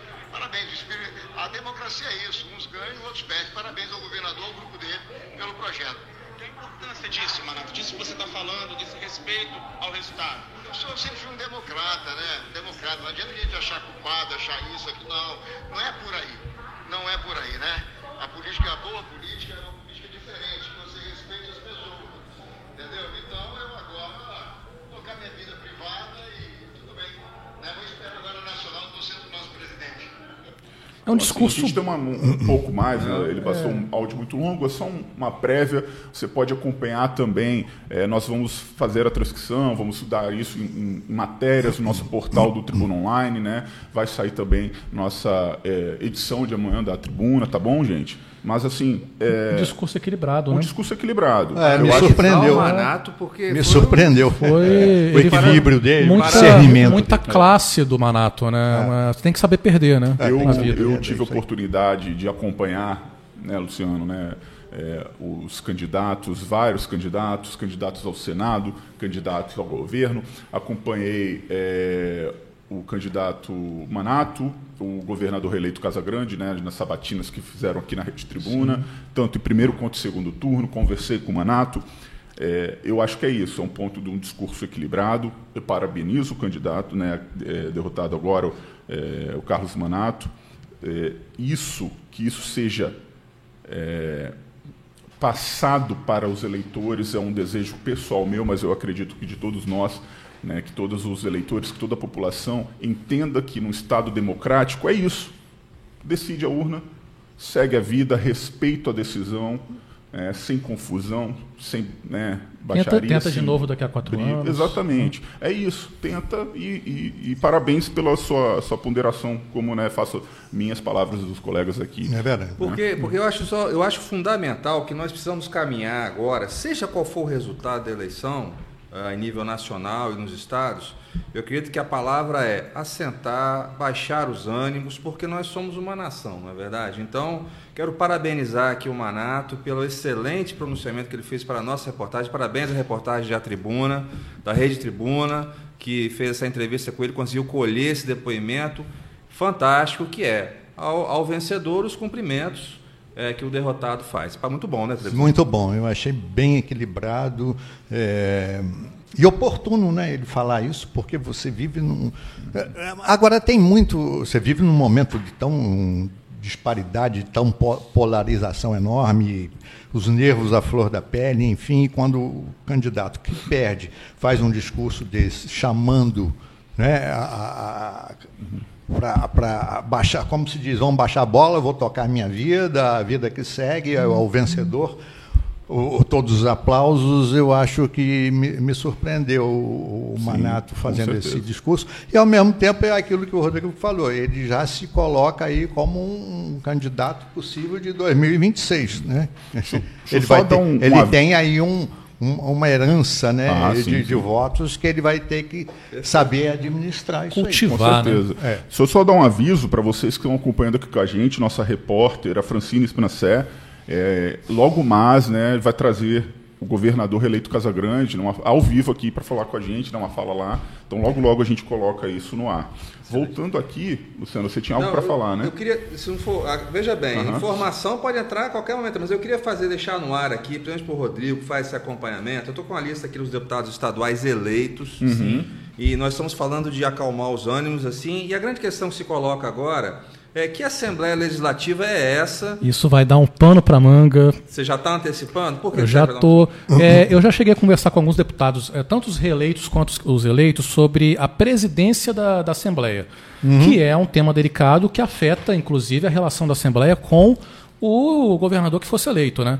É, a gente tem muitos deputados estaduais que foram eleitos que são do PL, partido do Manato, uhum. o que já automaticamente se colocam como oposição. A gente sabe que tem uma certa quantidade de, de deputados, eu não lembro de cabeça, mas eu acho que até nessa matéria aí que, que você está na mão aí, Luciano, tem acho que o número de prováveis aliado, uh, aliados do Casagrande e prováveis opositor, opositores. Uma incógnita é o Sérgio Meneghelli, né, que até, até não, Exatamente. Não declarou, não declarou apoio, mas Exatamente. o Sérgio, ele, o Meneghelli que teve 138.523 votos. Foi, foi o campeão. Seguido pelo capitão Assunção, que declaradamente né, é opositor do Casagrande, a gente já sabe disso. Opositor, né? Exatamente. E essa discussão da, da presidência da Assembleia, ela afeta bastante é, aprovação de projetos, não aprovação de projetos. Porque a gente sabe, por exemplo, que o Eric Musso, que não disputou a reeleição, tentou o Senado. Ele era o presidente, ele é o presidente até o final do ano, né? até o final do mandato dele. E ele é um, é um presidente que sempre teve uma, uma, boa relação, um diálogo. Não sempre foi, não, não se colocou como um aliado do Casagrande, mas ele dialogava. Mas e se entrar, por exemplo, o capitão Assunção como presidente? da Assembleia. Não que vai acontecer. Sim. Porque, pelo que eu tenho de conversa, de, de, de articulações nos bastidores, é de que João Coser estaria articulando para tentar uma posição na, na, na, na, mesa diretora, não necessariamente a presidência. Estaria conversando, dialogando com algumas lideranças da Assembleia, tanto o pessoal eleito quanto o pessoal reeleito. Ainda não tem nenhuma confirmação de que vá acontecer isso. Né? Tem também Marcelo Santos, que é atualmente vice-presidente da, da, da, Assembleia e que é o nome, é o, é o decano da casa, que está mais tempo na casa seguidamente. Né? E ele também é visto como um dos favoritos para a posição. Só para cortar você só um Sim, segundo, gente. Virou, tá? Virou, Neste virou, momento, 67,76% das urnas apurada, 50,01%. Na frente agora, o candidato o ex-presidente Lula contra 49,99% Jair Bolsonaro. Neste momento, a virada, né, que até então o presidente Jair Bolsonaro estava à frente, neste momento com quase 66% das urnas apuradas em todo o Brasil, o candidato é, ex-presidente Lula passa à frente. São é, dois pontos percentuais, um pouco mais de dois pontos percentuais a, a, de diferença em relação ao primeiro turno, quando houve essa virada, né? Sim. Com 70%. Sim. Então, saiu, saiu- a virada que- veio mais cedo, um É, pouquinho. Veio, eu, eu pode tinha, ser que ela passa- se reverta, tinha passado o olho se aqui. vai manter a virada ou se vai, sim, vai de- mudar o desvirar, né? Eu tinha passado o olho aqui, em alguns estados, não consegui ver tudo. É, os estados do norte já tinham já estavam chegando ao fim ali da apuração e geralmente a maioria deles é, o, o presidente Bolsonaro ganhava, né, com uma margem pequena. Os estados do sul já com a apuração bem adiantada e o nordeste realmente era o que estava ali com 30, 40 ainda por cento de, de urnas apuradas. Depois eu posso passar o olho aqui rapidamente para a gente só ter um, Saber o um percentual, percentual. de urnas Sim, do sim. Nordeste. É, exatamente. Então, volta então Vol- agora para à você questão da- o- Só para Volta concluir o da- raciocínio, é, é, com relação à Assembleia, Marcelo Santos ele é um dos favoritos, já era desde antes do, do- desde o início do ano já se falava que Marcelo poderia ser é, presidente caso da, da Assembleia caso fosse reeleito, tinha essa discussão. E é uma, é uma tendência. O, o- o Marcelo ser não necessariamente presidente, talvez vice, talvez disputar algum cargo é, menor, porque ele já está há tanto tempo na casa, ele é decano, ele tá, acho que ele está indo para o quarto, quinto mandato, eu não sei de cabeça exatamente. É o- Foi bem votado, né? teve uma. no- eu Ele é o quinto mais Ele é o votado. quinto mais votado, ele teve um aumento de votação, né? Então eu acho que existe essa, essa tendência. Se esses dois nomes forem é, é, colocados na mesa diretora, eu vejo um diálogo bom com o Casagrande, mesmo que não tenha uma ma- tipo, mesmo que não necessariamente exista uma maioria de, de aliados, aquele centrão de sempre que sempre tem pode ter uma tendência a simpatizar. É, isso é, isso é importante, que eu acho que o Trevisan pode complementar. É o seguinte, eu sempre falei isso no primeiro turno, eu, eu comentava aqui, Trevisan, que na verdade nós vivemos numa espécie de, de, de, de governo congressista, né? Porque É. Se, o, se o governante não consegue é, administrar o O legislativo, seu ele tem seríssimas dificuldades. Nossa. né? O Nós temos experiência aqui no Espírito Santo em que o legislativo praticamente Obstaculou Anulava, muito. né? tomou conta do governo É em- em situações O, anteriores. o governo ficou refém O do governo legislativo. ficou refém do legislativo. Exatamente. Lógico que é uma casa de ideias e nós estamos caminhando por uma situação em que as, em que as tendências políticas se impõem, felizmente, não é? Uhum. Seja você concorde com ela ou não. Mas é, é, um- é- é importante saber isso, né? O executivo ele tem, tem que ter sempre muito jogo de cintura para lidar com o legislativo, né? É, Isso são- tanto no, na- no âmbito regional diferentes, quanto né? no âmbito nacional. Tem É, que ter jogo eu, de cintura. Eu acho que, que no nacional é, é um pouco diferente, porque são bancadas, é, é um outro número. Aqui você tem 30 cabeças e você tem que compatibilizar essas pessoas. Ah, eu ouvi, a propósito da, da presidência, eu ouvi uma conversa de que o Coser seria um nome para presidente e isso já teria sido acordado com o governo, Ele, eu tenho, barganhando aquele apoio do PT ao Casagrande. eu tenho Você informações. lembra que o PT Sim. fe- tirou o, Exatamente. Exatamente. aqui, Tirou- vou, vou, vou- vou atrapalhar vocês. Tem preferência. Informação tem preferência. Francine? Francine? Alô, Francine? Nesse momento, nossa equipe está com o governador eleito Casagrande, a repórter Francine Spinacé. Vou tentar aqui Vamos tentar colocar ele no ar aqui, ao vivo, aqui Só um com. segundo.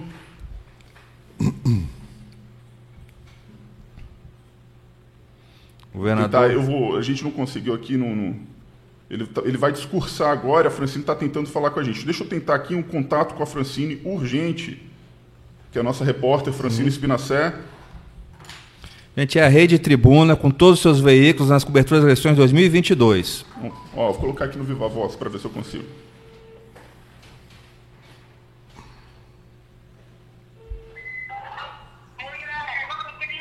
Ei, Francine, você está ao vivo aqui com a gente na live. O governador vai discursar agora.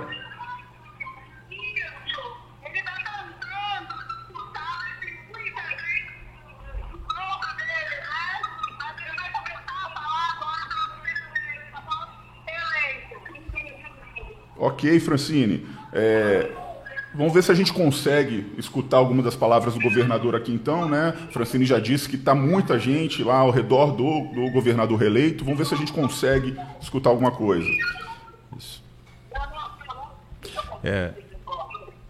É uma vitória realmente a ser, deve estar sendo muito comemorada lá. É. Houve momentos de grande tensão e para mim a- a, grande tensão para mim foi aquele momento é, vai em que as né? outras correntes políticas fecharam corpo contra o governador e ali eu senti na, eh, eh, nos bastidores uma grande pressão com- em relação à campanha da à, à eleição do Casa Grande. Foi mesmo, foi um momento crucial. Crucial. E acho que é um alívio muito grande da campanha dele ali nesse momento. Eu, eu falei aqui, né? Eu, acabei encerrando aqui porque realmente não dava para ouvir. E aí, para você que está assistindo a gente, fica até desconfortável um barulho desse, uma microfonia. É, em a algum Francine- momento a gente vai chegar lá. A Francine aqui com certeza vai tentar ali, né, chegar um pouquinho mais perto, tentar. é, é, já a gente tem informação que tem muita gente lá, né, com, com o governador. Eles Que é um estão comemorando, fazendo né? a festa. Natural, né? Depois de tanta Eu tensão, posso né? falar, né? O, o, o- governador que tentou a reeleição, né, na última vez que ele concorreu para a reeleição e não ganhou, então é, é algo que Primeira vez que ele consegue a que consegue essa né? reeleição, deve estar fazendo uma festa. É, eu repito, eu estive com os candidatos, eu vi o quanto todos, não estou puxando né, para nenhum lado, todos estavam muito, muito cansados É. nesse fim né, de segundo turno. Porque são, né, você pega toda a É campanha uma inicial. maratona em três, quatro semanas. Exatamente. Para o segundo turno, eles têm que fazer o E tem que o triplo. compatibilizar interesses diversos. Então, Tem- assim, tem né, que negociar com um monte de gente que ele não exatamente. precisa negociar no primeiro turno. Ou que já tinha negociado no primeiro turno. Uma já curiosidade que eu tenho muito Renegociar, né? É como foi o desempenho no interior do estado. Quem conseguiu, quando o Casagrande reverteu, conseguiu virar algum resultado em algumas cidades do interior que ele havia perdido, né? Castelo, por exemplo. que é a temos aí- terra dele, né? É, Cachoeiro, Santo- que, Cachoeiro de que ele tem casa, um né? prefeito. Ele tem um, pre- Tem um prefeito, de que Cachoeiro é, é do PSB. Uma diferença muito É. grande. Pois é, pois é. Cachoeiro virou um. A, a capital secreta virou um reduto bolsonarista. Como é que você Exatamente. explica isso? A gente, deixa eu só confirmar. Mesmo tendo um prefeito aliado. ah, no Espírito Santo. 99,73. Eh, Lembrando que o TSE às vezes demora até um dia ou dois, né, Rodrigo, para totalizar 100%. Sim, mas aí Sempre é tem uma, uma diferença minúscula, outra, é, não- mas aí que não vai não, fazer é. diferença. Então eu coloco aqui, a gente tem mais geral. de 99%, nós temos 99,73% das urnas apuradas no estado, Uhum. e é aquilo, não mudou percentual Pessoal, praticamente pessoal nenhum. do TRE está doido aí para fechar isso para. É. E além do Casagrande, tem mais um é, candidato a governador que foi reeleito no Brasil, que foi o João, na Paraíba. Ele teve, já tem 97% da- das urnas apuradas lá na Paraíba. Ele recebeu 52,35% dos votos. O João ele é o candidato do colega de, do, do Casagrande, não é isso? É, Do ele é do partido? PSB, exatamente. Ele é do PSB? PSB também. E ele disputava com outro tucano, o PSDBista Pedro Cunha Lima, que teve Na 47,65%. Paraíba, maravilhosa. Uma diferença Paraíba. mais apertada do que aqui, né? Pelo Gente, tá falando vendo. em Paraíba, eu repito aqui, eu agradeço novamente a todos vocês que acompanham com a gente. Né? Eu falei que teve gente de tudo quanto é lugar. É, teve gente de fora do Brasil também, de Luxemburgo, que mandou mensagem para é, né, aqui no, no nossa é, no, no chat né, da live aqui. Então agradeço pra, a- o carinho eh, de vocês, a audiência, estarem conosco. Peço novamente. Às vezes é chato, né? As pessoas ficam pedindo, mas é importante para a gente crescer. Somos mais de 500 mil aqui, ó, 500, e- 502 mil. Então, mais, mais de meio milhão de pessoas já são inscritas aqui no nosso canal. Se você não é inscrito ainda, se inscreve, né? Assina aqui, nós, não, não custa nada, é só você se inscrever, não vai cobrar nada de você não, pode deixar, tá? Clica no sininho, ali no sininho, quando você clicar, tem símbolo, você vai sempre receber, sempre que a gente fizer uma live, colocar um vídeo novo, uma entrevista nova, um boletim, você recebe essa notificação no seu celular, então você vai estar sempre bem informado, né? Nós aqui, né, no, no- estúdio do Tribuna Lab, que foi preparado com muito carinho para trazer o melhor né, da informação de maneira séria, de maneira bem apurada, com qualidade técnica. Então a gente faz tudo com muito carinho, com muito trabalho aqui para vocês.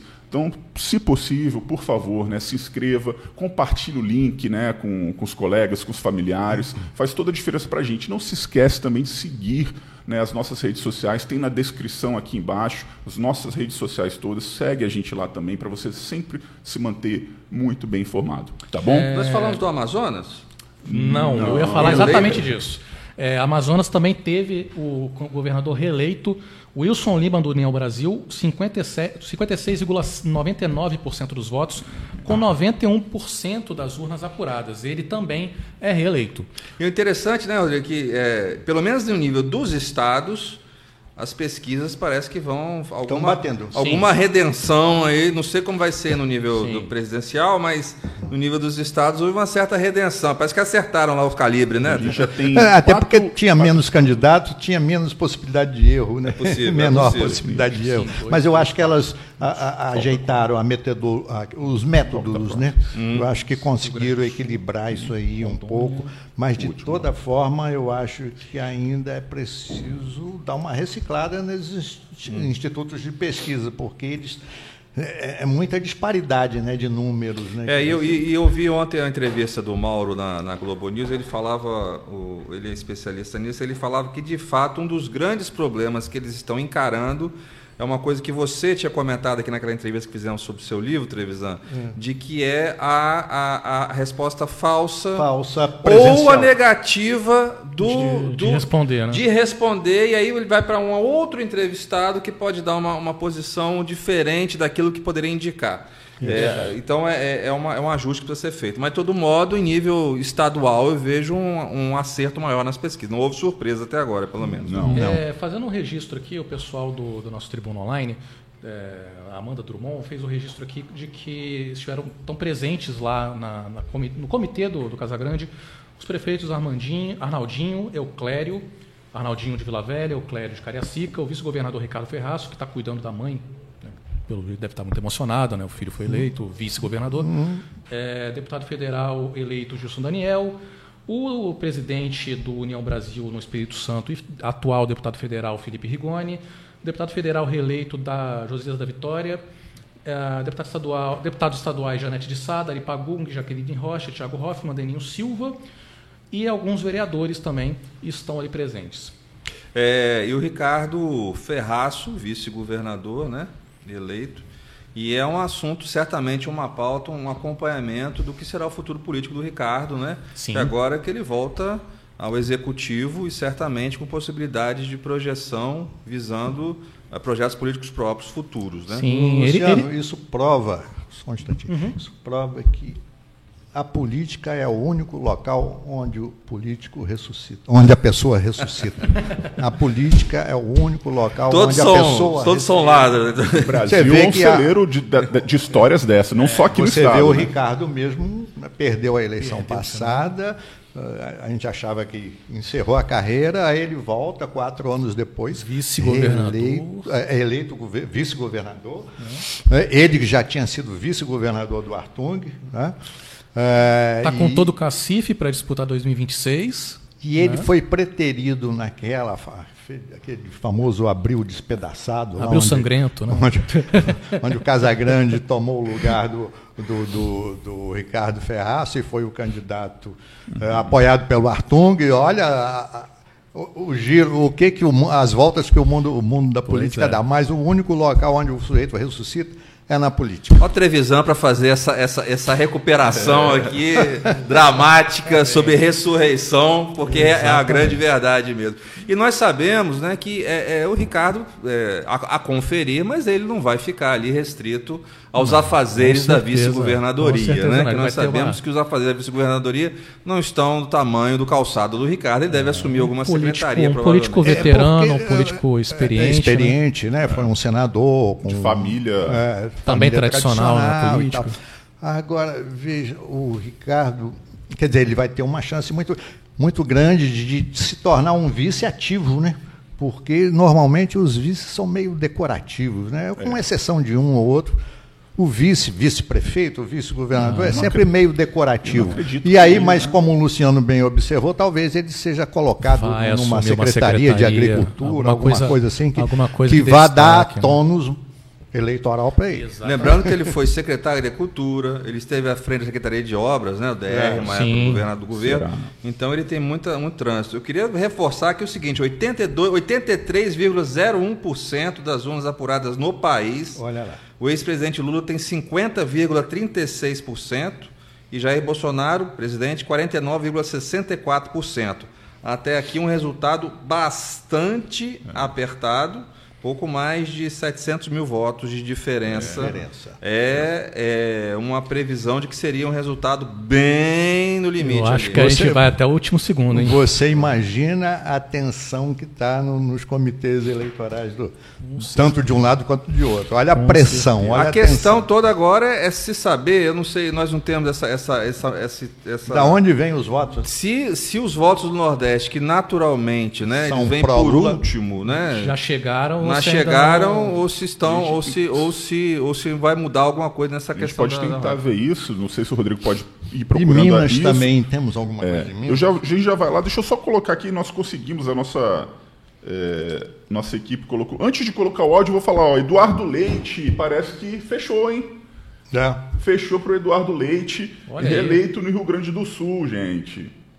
Pesquisas Cobre aqui o percentual, 34% das urnas apuradas no Rio Grande do Sul, Eduardo Leite foi reeleito com 57,12% dos votos, eu o candidato eu vou falar Uma, eu vou falar uma coisa. Depois daquele debate em que o, o, Eduardo Leite perguntou das medidas do Onix, e o Onix ficou repetindo muito melhor do que a sua, melhor do que a sua, melhor do que a sua, sem apresentar uma proposta, hum. ele perdeu a credibilidade com o eleitor. Eu acho que ele perdeu também no momento em que ele se recusou a cumprimentar o, o- Também, o Leite. também. Isso é falta Passou de uma classe. arrogância ali. Isso é falta de que- classe. Não, passou uma arrogância De que educação, foi. né? Lá- é, de- além de falta de educação, uma arrogância. Santa Catarina E lá a gente tem... pode falar também, só, só um, um, um, um, um adendo aqui, que lá foi o Bolso Leite, né? Porque Uhum. Sim. Bolsonaro na frente, igual aqui foi, como você falou, Bolso Grande. Bolso Grande. E, lá, e a gente tem outros que eu tinha passado o olho aqui que também, que o candidato é, governo, do, do governo, né, aliado do governo do PL, não está ganhando, se eu não me engano, no norte. Depois eu vou chegar lá em Rondônia, eu acho. É, agora Santa Catarina É. que fechou É, o Jorginho Melo eleito foi uma das maiores barbadas. Foi um massacre. Foi um massacre porque ele chegou a 70,83% dos votos. Mas ele que é do PL contra Décio Lima do PT, que teve menos aí- de 30%. E aí você vê quem são os candidatos. É um candidato do PL, o candidato do PT. Santa Catarina é deve ser o estado mais bolsonarista do Brasil. Não, provavelmente sim. Antes da gente concluir, continuar nisso aqui, a gente já falou então de Santa Catarina, do Rio Grande do Sul, deixa eu colocar um pouquinho da fala do, do Renato Casagrande, do nosso governador aqui do Espírito Santo, que foi reeleito. Nossa equipe conseguiu. Perfeito. Deixa eu só colocar aqui. Gratidão a Deus por nos dar energia e força para tocar uma campanha dura. Agradecer a militância que está aqui presente e representada por todos vocês. Liderança que estão aqui representados por todos vocês. Agradecer aos partidos políticos que estiveram conosco, prefeitos, vice-prefeitos, vereadores. Quero fazer meu agradecimento a todos que colaboraram para a gente chegar na posição vitoriosa, numa campanha muito disputada, no ambiente político nacional muito tenso, no ambiente político estadual também muito tenso. O que eu quero reafirmar para vocês é aquilo que eu disse na campanha eleitoral. Nós vamos fazer um trabalho aqui nesse estado que representa o que nós já estamos fazendo hoje, mas com a confiança que vocês tiverem em mim. Vou fazer um trabalho para unir esse estado, para governar para quem votou em mim, para governar para quem não votou em mim. O que nós vimos nessa eleição, num estado em que a gente tem uma liderança nacional que disputou a eleição, que é majoritária, nós conquistamos a, o voto de quem votou no presidente Lula, que, era o nosso, que é o nosso candidato, e de quem votou, em parte de quem votou no presidente Bolsonaro. Depois, assim, um áudio longo, a gente também Muito vai bom. ter nas nossas redes sociais, perdão, é, também nas nossas redes sociais, como vocês estão acompanhando, mas no portal Tribuna Online, né, todas as reportagens, com todas as falas, na nossa edição da, da Tribuna é, de amanhã também, né? Mas aqui só um pedacinho desse, desse discurso. é, obviamente, dá para perceber, né, com a voz emocionada. E qual é o grande desafio dele nesse mandato, novo mandato? Vou- Eu acho que é isso que ele falou aqui. Unir? Unir. Unir. E o né, Luciano falou que isso é o ponto que a gente tem, no independente do resultado, né? Quando sentou que ele falou, independente do que for resultado, a gente tem que entender que nós somos uma nação, que nós precisamos nos unir como nação, parar de tratar a política como time de futebol. É, eu, uma, eu- né, eu uma queria fazer uma observação pessoal. sobre isso que você está falando, que veja bem, inclusive eu, eu percorro vários grupos aqui de WhatsApp e você veja que, que você observa muita, muito rancor, né? Muito ódio. Muito né? Muita ódio. coisa. É, é, eu- por, isso que eu, por isso que eu quero elogiar mais uma vez o Carlos Manato, porque um homem que teve um milhão de votos, veja bem, ele teve um milhão e cinco mil votos até agora. Ele teria o condão de incendiar, teria o condão de fazer uma série de, de, de estímulos negativos, mas ele, como um democrata, ele cumprimentou o vencedor, Isso é uma questão de cumprimentou caráter, a né? democracia. Isso é uma demonstração de Parabéns caráter. ao Manato, porque nós estamos falando de um milhão de votos que foram dados a ele. E eu acho que quando você pergunta a grande missão, até dessa construção política que vai ser feita daqui para frente no Brasil e no Espírito Santo, é tentar avançar no sentido de que, como você falou muito bem, não são, podemos ser inimigos. Certo? Lados opostos têm ideias diferentes. Então, acho que esse é um grande desafio do governador. Eu acho que além dessa é, reaproximação, né, se baixar essa poeira e vamos, né, passou a eleição, vamos nos unir. Agora, a gente sabe que isso, esse, essa coisa da união é muito mais difícil do que a gente imagina, né? Porque tem as pessoas são diferentes, têm interesses diferentes, têm aspirações diferentes. É, eu acho que também tem um outro grande desafio para o Casagrande, que é fazer uma política social mais inclusiva. Eu acho que a política dele de inclusão social deixou a desejar, levando-se em conta que é um Estado saneado economicamente, é um Estado que tem né, um bom controle fiscal, tem dinheiro em caixa, e nós vivemos um momento muito delicado do ponto de vista social, de, de, de muita, muita pobreza, né? mesmo no nosso Estado, que é um Estado equilibrado socialmente, economicamente, mas ainda temos muito morador de rua, pessoas em subemprego, tem muita coisa aí que o governo, com dinheiro em caixa, poderia fazer uma política social mais justa. Essa é a minha opinião. Além da união das lideranças, ele vai, na minha opinião, ele teria que olhar mais para essa questão social. Eu acho que não- a gente não pode usar. do- dos pobres, Ah, dos não, excluídos. sim, sim. A gente não pode usar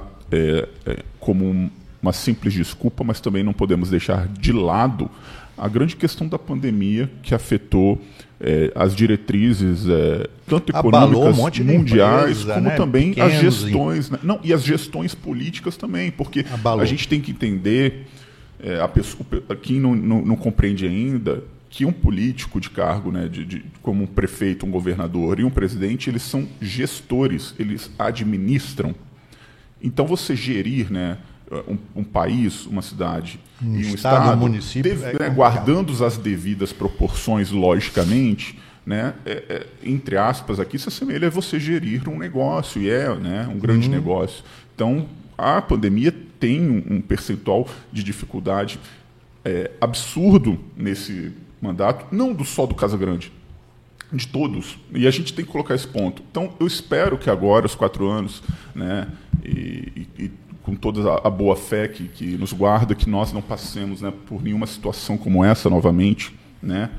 E aí sim vem uma questão de ele ter quatro anos mais tranquilos, e, e desejo isso ao, ao governador também, como que ele vai ser. E eu concordo com, com você, né, Trevisão? Eu acho que a gente precisa dar um, um enfoque aqui no Estado maior, porque é um, um Estado é, Que tem dinheiro. que tem dinheiro. Eu- nas entrevistas, né, o governador falou, eu perguntei isso para ele, ele falou, a gente tem... E ele fala que ele guardou dinheiro porque ele aprendeu com a pandemia que é preciso ter um caixa, que é preciso poupar, planejar, né, pensando Apre- nos, nos próximos anos. Aprendeu também com o primeiro mandato dele. Ah, sim, com certeza, com E aqui de- um detalhe que, descolando aqui para a eleição nacional, você vê que com 89,53% das urnas apuradas, não houve um descolamento ainda ah, do ex-presidente Lula, como houve no primeiro turno. Ele sai com 50,52% e Jair Bolsonaro com 49,48%. Inclusive, eu Teve uma estou- atualização agora. é. Eu estou com a. Com a 53, né? 0,001. ganhou um ponto. Quanto? Ganhou um. Um ponto na frente?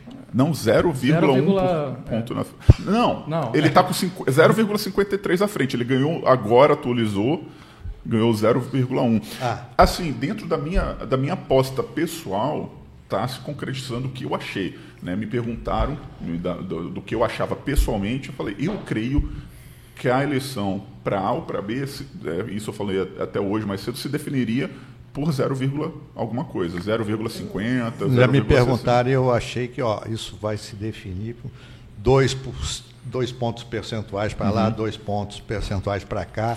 É, é, é por aí. Dentro daquela margem de erro Dentro do da- É, Datafolha, só que a gente que o IPEC nacional agora, acho que vamos ver aqui que deu quase é, oito pontos de vantagem para Lula.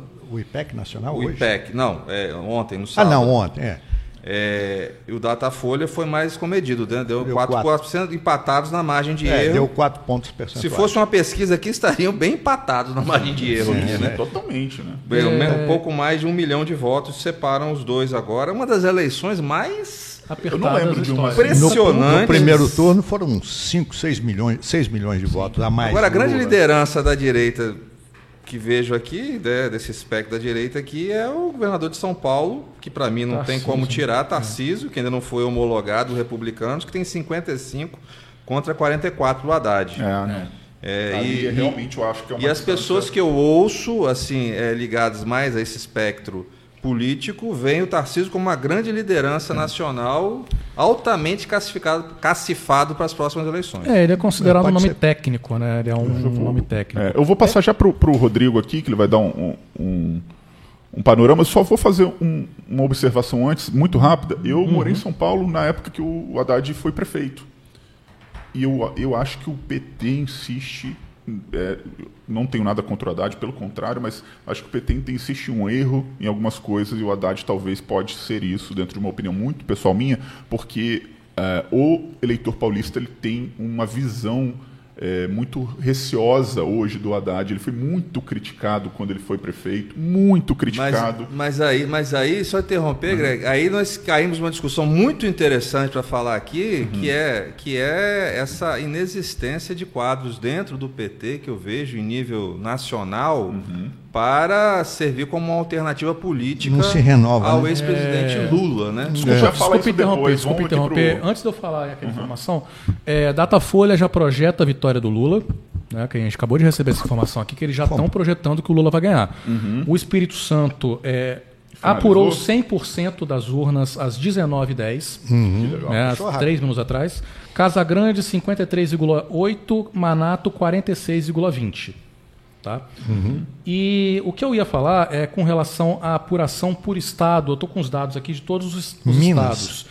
Eu vou começar. Você quer Minas primeiro? Minas, é um enclave. Vamos para Minas primeiro, então. É, Minas Gerais está com 81%, vero- zi- é, 81,06% das urnas apuradas e Bolsonaro está ganhando lá. 50,19 contra 49,81. No Espírito Santo, bem é, bem apertado, né? No Espírito Santo, o Bolsonaro Mas o, o- o primeiro turno, o, Bolsonaro, o Lula ganhou. né? E talvez isso explique Essa é, diferença essa diferença. pequena. Talvez as estratégias do presidente Bolsonaro em Minas tenham sido eficazes. mais eficaz do que a Só Lula. que existe um detalhe. É, o Lula ele está numa crescente. É, a gente falou que ele estava com 53, e- 50,53, ele tá- já está com 50,56, pelo que eu estou vendo do, do computador do Greg aqui. 50, 56? É, e faltam 20% dos votos ainda em Minas Gerais. Então é coisa pra caramba. Ah, ainda tem muito Ah, voto. então- É, depende das regiões ali. No Espírito Santo, que já concluiu, né?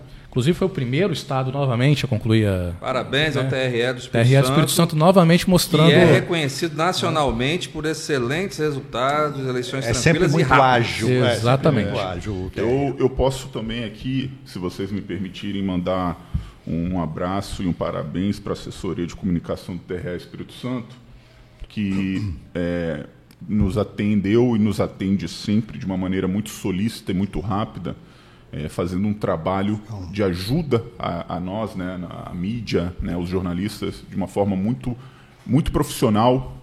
É, parabéns, eu endosso aqui as palavras do Luciano, né, de todos aqui. Muito, muito, muito obrigado pelo profissionalismo de vocês, né, a, a assessoria de comunicação, todas as pessoas do TRE do Espírito Santo.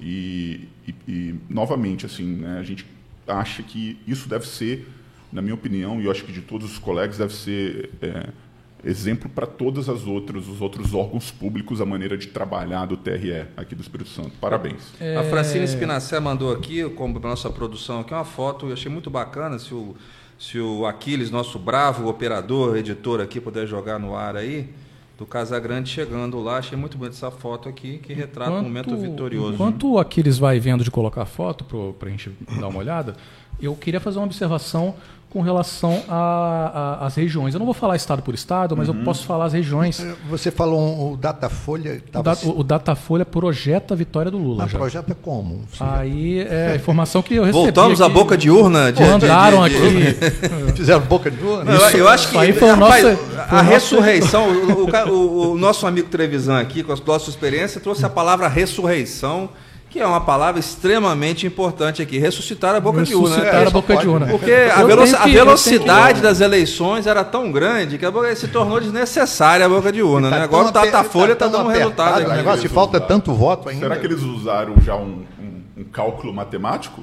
Porque Eu na tenho- minha cabeça tenho a única coisa que eu acho que pode É. acontecer seria isso, né? um cálculo matemático ali. Eu tenho até que olhar aqui porque é, aqui, ó, Mas Datafolha projeta a vitória de Lula com estatístico, né?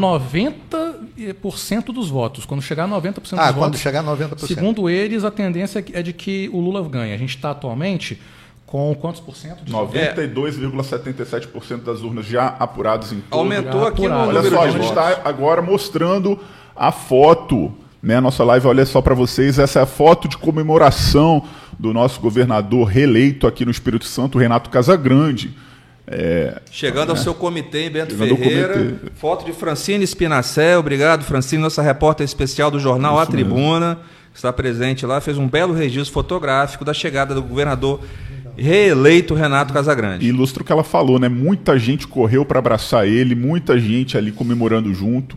É, eles estão lá, né, em festa, assessoria também mandando aqui, né, material de, que a gente já é, passou para vocês, porque nossa é, nossa equipe de jornalismo toda, né, além de, do- de quem está aqui né, na nossa mesa, quem está na redação já preparando a edição de amanhã, quem está preparando, o, é, jogando todas as informações no online, a gente tem a equipe na rua que está lá, né, além da Francine, os nossos fotógrafos, a equipe que está conseguindo todas essas informações. Já colocamos aqui o áudio do discurso é, de Renato Casagrande.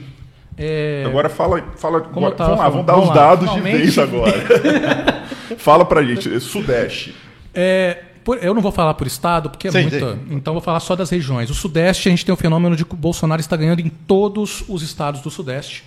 Ele tem vantagem em todos, a mais apertada é justamente Minas Gerais. Minas Gerais, é Está enclave ali. 50% a 49,84%. Né? É, tá bem tá próximo ali. Bem próximo. No Nordeste, pelo que eu estou olhando agora, o Lula ganha em todos os estados.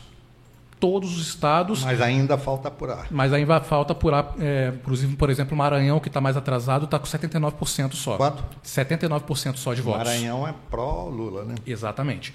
E. Talvez todos- seja essa todo- a projeção dos caras. É, pois é, Datafolha. pois é, porque a maioria do, do, do Nordeste está acima dos 90, menos Maranhão. Uhum. Inclusive, Paraíba já está com 99,79. Todos os estados do Nordeste, o Lula tem mais de 60%, quase 70%. Então, uma diferença arrasadora por lá. Norte fechou? Deixa eu olhar, o- deixa eu olhar o Sul pri- primeiro, Ok. que são só três estados, é mais fácil. É, o Sul está dando só Bolsonaro. Nos três estados, ele está com vantagem Qual que ele tem menos no que ele eleitores? tem menos é Rio Grande do Sul, como eu falei, é o estado menos bolsonarista do, Do Sul, é. né? Incrivelmente, antigamente a gente até achava, porque era um- sempre foi um estado meio que PSDBista, talvez, né? É. Eh, ficava Eles- nessa, eles nessa, uma base nessa- forte né? petista lá, né? Também. Tem uma base petista. né, tem uma base. Tem. Mas Então, olha só, qual que é o que está Mas tradicionalmente é um estado conservador. É, qual que tá dando mais para ele, Paraná ou Santa Catarina? está dando mais é Santa presidente. Catarina, como esperado, porque Santa Catarina é o país, é o, é o estado mais bolsonarista De todos. Deixa eu interromper mais uma vez, Rodrigo, porque veja bem, Uhum. só um dado aqui, só para explicar para o nosso ouvinte aqui, essa questão do Datafolha, que o Datafolha está colocando Lula é eleito presidente pela terceira vez, projeto Datafolha. Como é que chegaram a essa conclusão? Que veja bem, isso aqui é, é, o UOL, né, a Folha de São Paulo, que Uhum. considera que após 90% dos votos é feito um cálculo em relação às mesorregiões, segundo a composição do IBGE, e há um ponto em que é possível estimar que um candidato não pode mais ser ultrapassado. Essa é a explicação técnica de como o Instituto Datafolha, nesse momento, ainda com 90% eh, dos votos, 93,10%, dá a vitória ao ex-presidente Lula, a conferir. Mas é, qual a diferença agora? Tem aí? A diferença é 50,61 contra 49,39. É, atua- 62, acabou de atualizar. 50,62 contra 49,38. Segue 96. aumentando. segue É. aumentando. Segue Um, aumentando. um e pouco. Um- 0,1 aumentando. Não, mas agora a diferença é quase 2%. Não, não, chega nem a 1%. diferença é 50 é, Não, Pouco a- mais de um 1%. pouco mais de 1%, pouco mais de perdão. 1%. É, Vai- eu acho que vai fechar naquilo que você falou, hein? Dois. Dois. Vai fechar naquilo que você falou. Fazer dois Deixa eu só, enquanto você está pegando aqui, eu só vou fazer um agradecimento. Tipo bolero, né?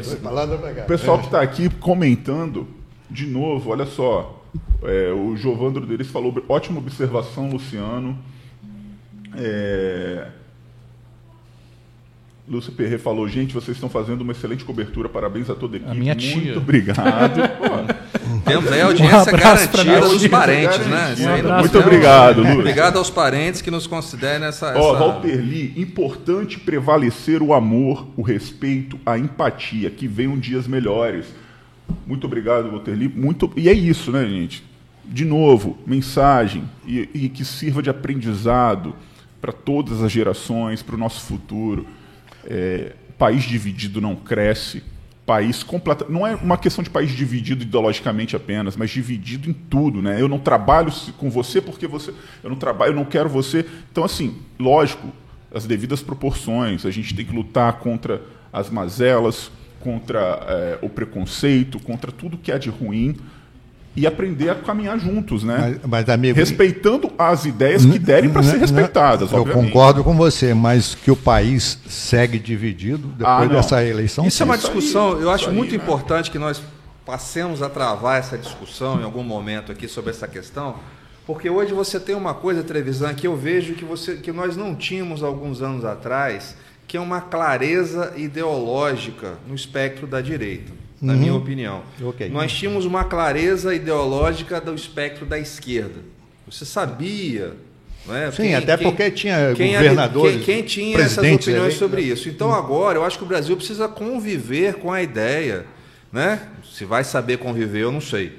Sinto um certo ceticismo na sua, na sua, no seu semblante, tá mas cabe a mim registrar que nós precisamos pensar que se fala em 20 a 25% da população ah, dos eleitores que tem um pensamento ideológico de direita. E esse pensamento vai persistir, não é?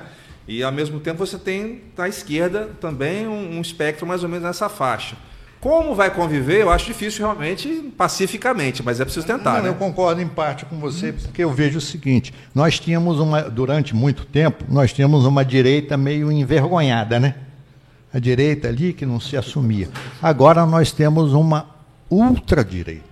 Além da direita conservadora, até aqueles conceitos mais conservadores e tal, é, você tem a ultradireita, essa direita mais radical, essa do, né, que nega a vacina, que nega a ciência. não- isso é um negócio, nós vamos ter que conviver com eles também. Conviver, a direita já começou a botar as unhas dela de fora já há algum tempo. Né?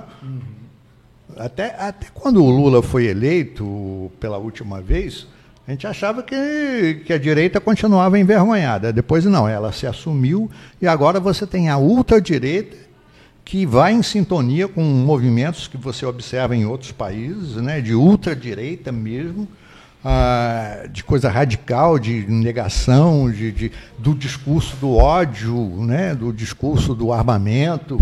É, isso é o discurso da ultradireita. Talvez Nós vamos ter que conviver com ela também. Qual o tamanho dela, a gente está sentindo aí pelo, pela eleição, é- esta eleição e este segundo turno. É, eu coloco o o ponto que eu coloco importante é, é, é- é que é, é importante saber o que nós somos. Sim.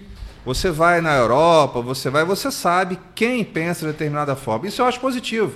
Eu acho positivo quando as pessoas expõem aquilo que pensam, seja no espectro da direita ou da esquerda, e nós sabemos o que estamos, com quem estamos quem lidando, estamos, na esquerda é, na direita, é. e que ó, você tem esse pensamento. O desafio agora é nós a- a a- aprender a conviver com essas diferenças políticas. Né? É. É. um baita desafio, né? É um, é, com um país desafio. tão polarizado, é um baita desafio. Você.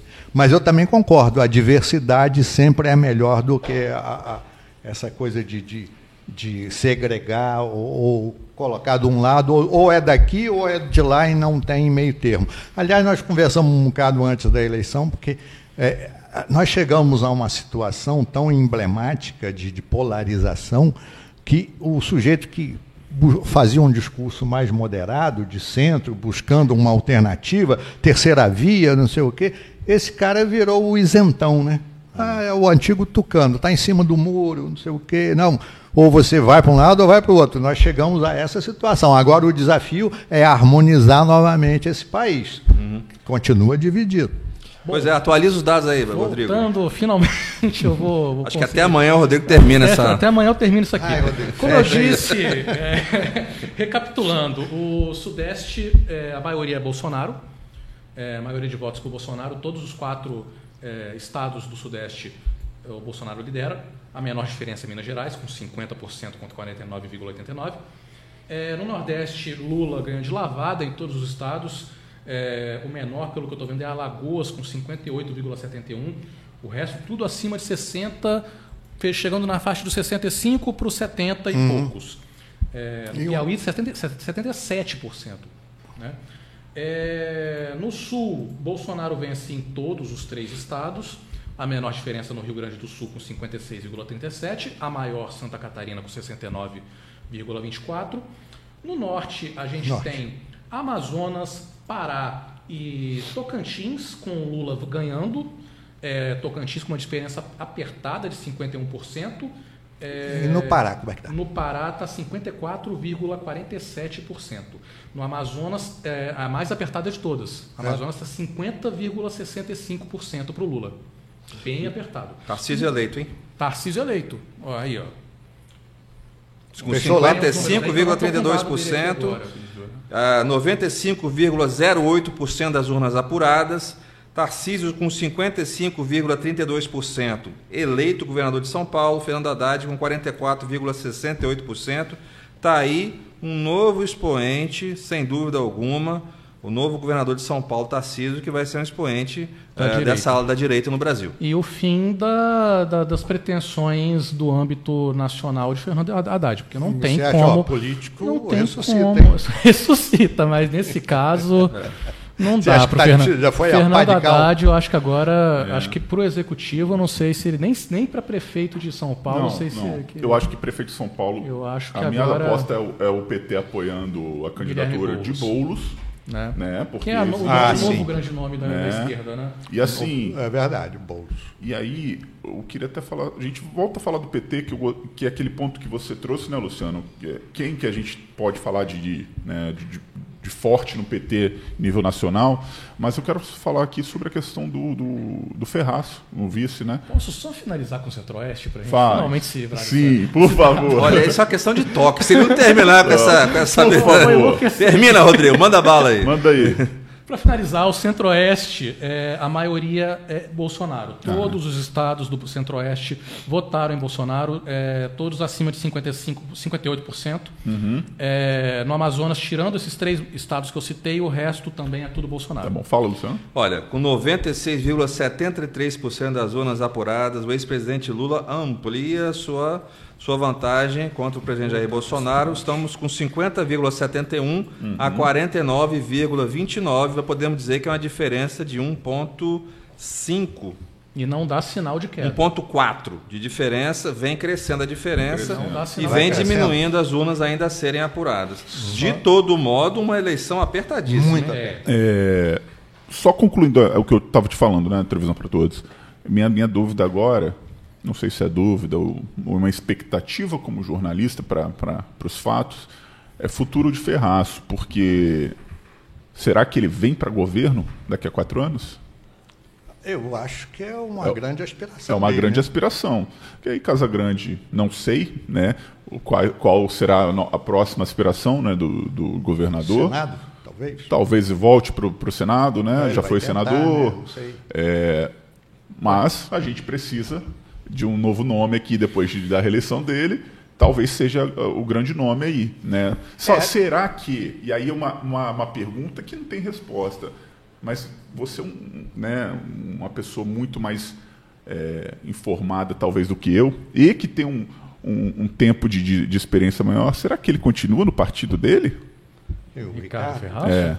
Ele acabou de entrar. Eu acho que o Ricardo, o Ricardo é a, re- é a reestruturação do PSDB aqui no Espírito Santo. O PSDB tem sofrido bastante. É, o PSDB Brasil todo, né? perdeu muito, Só que né? da- da- da- engraçado da aquilo que eu te falei, sim. né? A gente teve agora dois ou mais é, governadores eleitos né, do PSDB. Pois Depois é, o- vê. e- mas aqui no estado Mas o aqui no PSDB estado não tem né, um perdeu grande um pouco. nome O além PSDB dele. perdeu Tinha, muito. é, ganhou com o Majeski, só que o Majeski não foi eleito deputado Não, federal então, é por ponto, conta de né? uma chapa ah, fraca. O Se ele Majeski tivesse uma- uma- ficado no PSB, ele teria sido eleito e teria sido mais, mais votado, se eu não estou enganado, porque ele foi bem, o Majeski foi bem, mas o resto da chapa do PSDB É, Não essa, foi. essa questão também de chapas, alianças. Eu acho que o grande desafio do, do Ricardo, para ele se viabilizar, é reestruturar o PSDB, Sim. hein? fortalecer o PSDB para ele ter chance lá Então, adiante. Então, em vez dele sair, né, como você falou, ele mal chegou, talvez a gente Agora, veja quais- nomes muito importantes entrando né, no PSDB Provavelmente, agora. É. porque eu não vejo o, o Ricardo.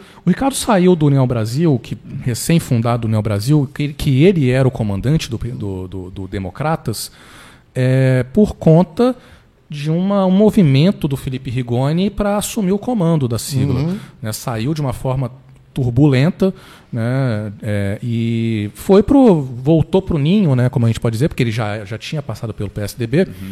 E eu não vejo ele saindo agora. Eu acho que ele vai ser um nome, uma figura forte do PSDB, que não tem uma figura tão forte quanto ele Não, atualmente. não tem. Não tem uma- um nome que você diga, nossa, alguém do nível de um Casagrande, alguém do, do nível de um Paulo Artung.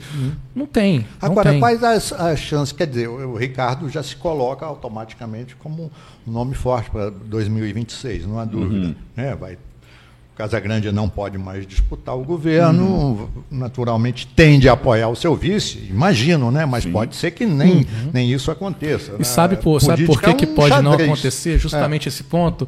A gente tem uma frente ampla para o Casagrande. Né? É. Você tem Sérgio Vidigal na Serra, aliado do Casagrande.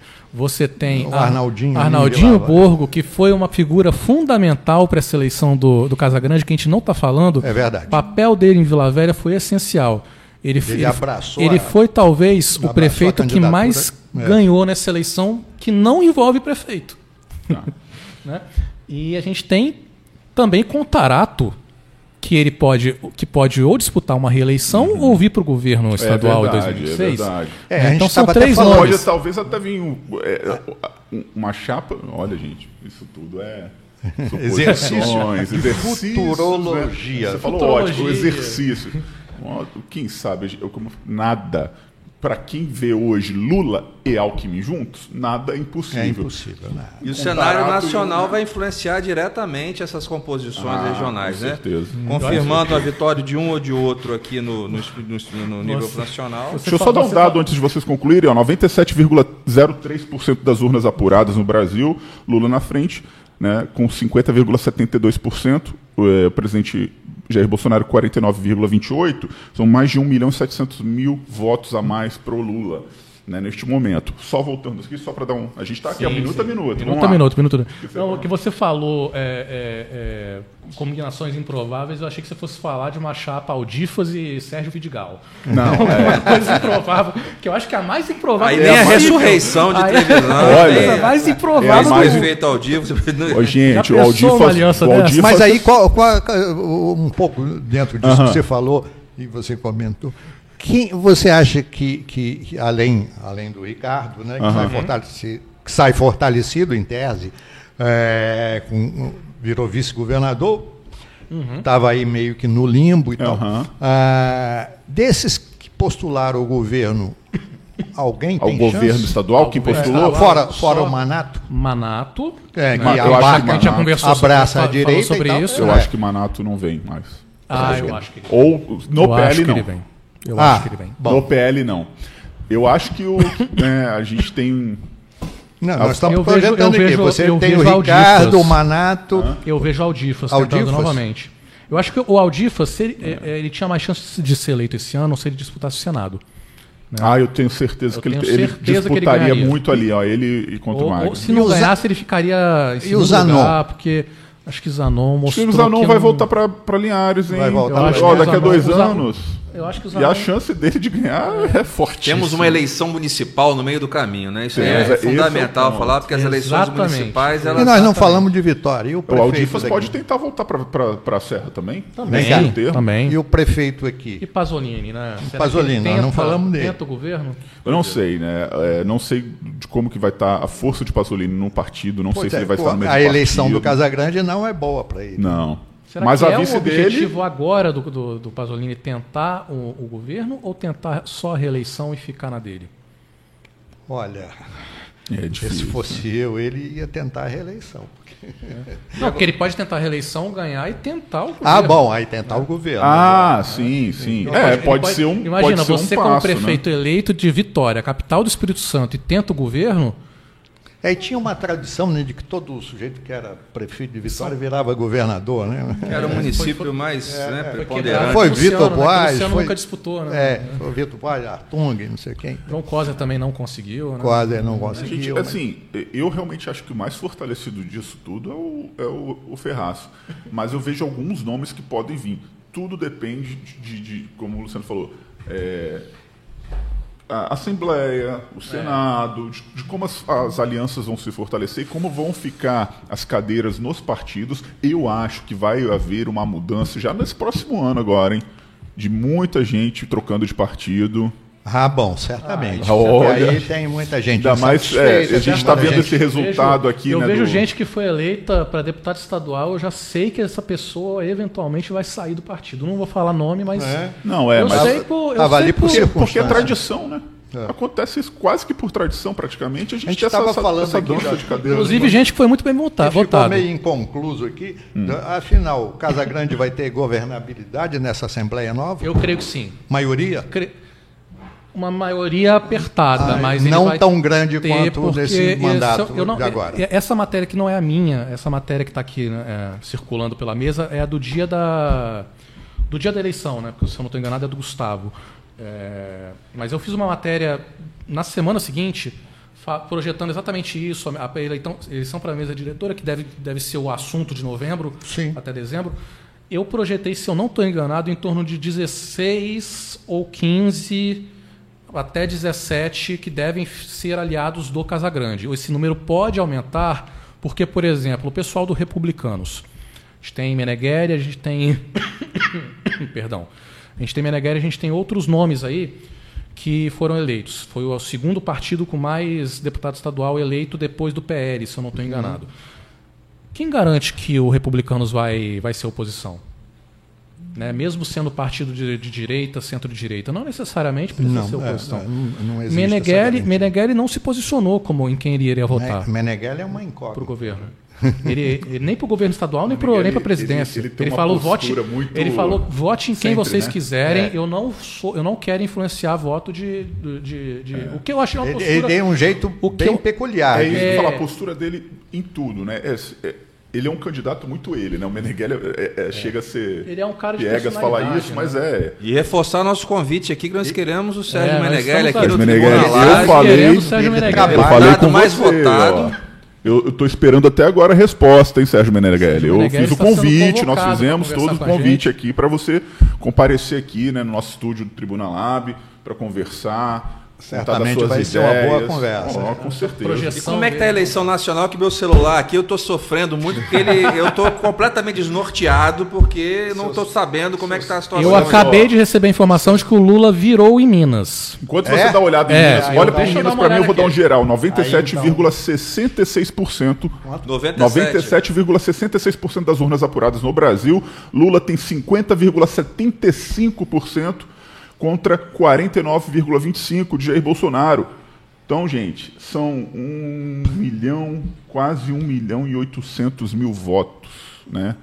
Eu Se acrescente, vai ser um resultado apertadíssimo, mas Em Minas, virou nesse pombo. momento. Deixa eu dar uma olhada aqui, eu vou encontrar Minas Gerais. Quando você vai encontra em Minas, eu dou um dado para você que eu acho que é legal. É, é, Trevisan, nulos e brancos no Brasil. Sim. Ah, aí, A ó. gente tem 3,16% dos votos nulos no Brasil, totalizam 3 milhões 840 mil 274 votos nulos e 1,43 milhões, ou perdão, 1,43% de votos em branco são 1 milhão 729 mil 297. Eu acho que houve uma redução aí em relação a, essas- É. a esses votos nulos e brancos. Mas é, não, não, não, não me assustou, não. Agora, a abstenção. Tem? Não. Ainda não, abstenção Ainda não. só quando a gente concluir. No primeiro turno incri- deu mais de é incrível 20%. que a gente sempre é chover no molhado, mas sempre falar, né? É, Qualquer eu- percentual desse aqui muda uma. É, uma- é porque né? a gente teve várias denúncias hoje, né, de Uhum. que não tinha ônibus para levar não sei quem, a polícia rodoviária está embarrigando o transporte, então tinha uma série de, de questões aí que poderiam Eu Acho que vamos colocar aumentar na, a Vamos colocar na tela. colocar na tela Minas Gerais? Minas Ali, ó. Gerais, o Lula está com 50,04 e subindo. Subindo. colado assim. 5.778 votos, 5 mil- 5 milhões 778 mil votos, dos, e mais 257 também.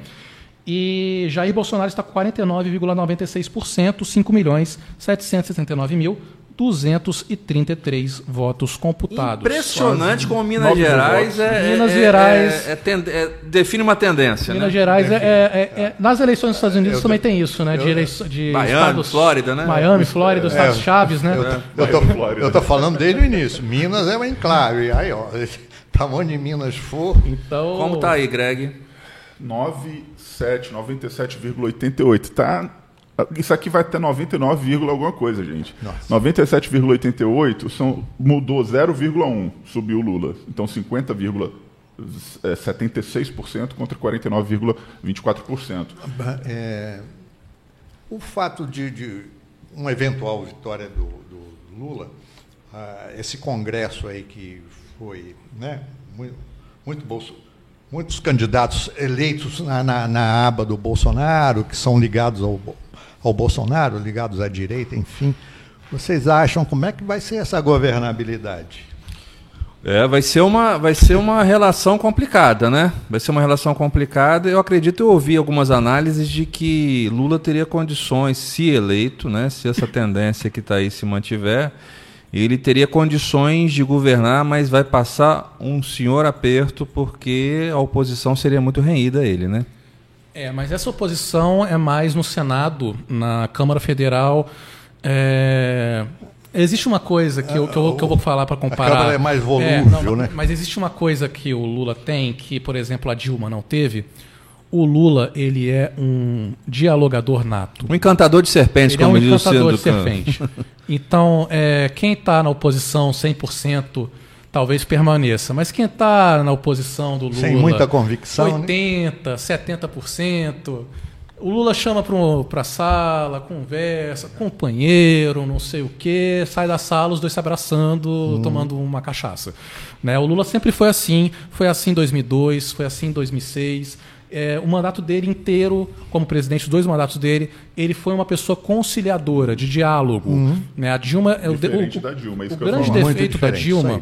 O grande defeito da Dilma é que a Dilma, como o nome, o nome técnico, né, que ela foi, foi ministra, foi- teve cargos técnicos, ela não teve essa capacidade de diálogo e isso acabou prejudicando ela, resultou no impeachment. Ra- ô, Rodrigo, Raquel Lira eleita. Aliás, Os Lira no poder em Pernambuco, em família tradicional. PSDB, né? 58,70% dos votos com 98,24% das urnas. E Paulo Dantas, reeleito é, no Alagoas. Aí, também. ó. Ele que teve uma polêmica, né? né, Na última hora, né? né, nesse início de. Ele é, ele é MDB? Ele é MDB, aliado do Lula, inclusive, né? Pelo que se fala. É, Opa, ó, 1 milhão e 800 mil votos de vantagem para o Lula nesse momento. Só para avisar aqui que a gente está chegando na reta final. São 98,3% das urnas apuradas no Brasil. Lula tem 50,78% é, dos votos nesse momento contra 49,22 de Bolsonaro, do presidente Bolsonaro. E na Bahia, Jerônimo venceu o ACM Neto. Ó, Eleito Jerônimo Quanto? do PT, 52,60% dos votos. Uma o- eleição e também de altas reviradas, né? De E o muitas ACM? reviravoltas. 47,40. A gente vai ter uma questão também, vocês falaram de Senado e, e Câmara, enquanto a gente está esperando aqui atualizar o resto das urnas do Brasil, a questão também de governadores, né? A gente tem uma. uma- Tirando o Jorginho Melo, né? não é, mundo- tem- a gente tem um, um- um- leque bem diferenciado de governadores bem né, pró-governo atual, né, o ministro Bolsonaro, vereadores mais de esquerda. Eu quero ver como que Lula vai tratar. Governador tem que tratar de forma democrática seu presidente, né? não importa qual seja, porque senão você está dando um tiro no pé. Você É. precisa do, do governo federal vai pra ter, que, vai, ter, que- e vai ter que conversar, né? Vai Ah, ter que mas o conversar. Lula, o Lula é um conciliador, como eu disse. Acho que diálogo não vai faltar. É, eu eu concordo com você e até num aspecto, porque tem muito, muita gente no- na, na Câmara Federal Uhum. que, que se diz hoje Bolsonaro, né? Mas que não tem essa convicção vai até o toda. cara, né? Não vai até o último- Não, não é uma ideologia. consequência, assim, é, não né? é uma ideologia. E eu acho que tem muito. eh, tem muita coisa.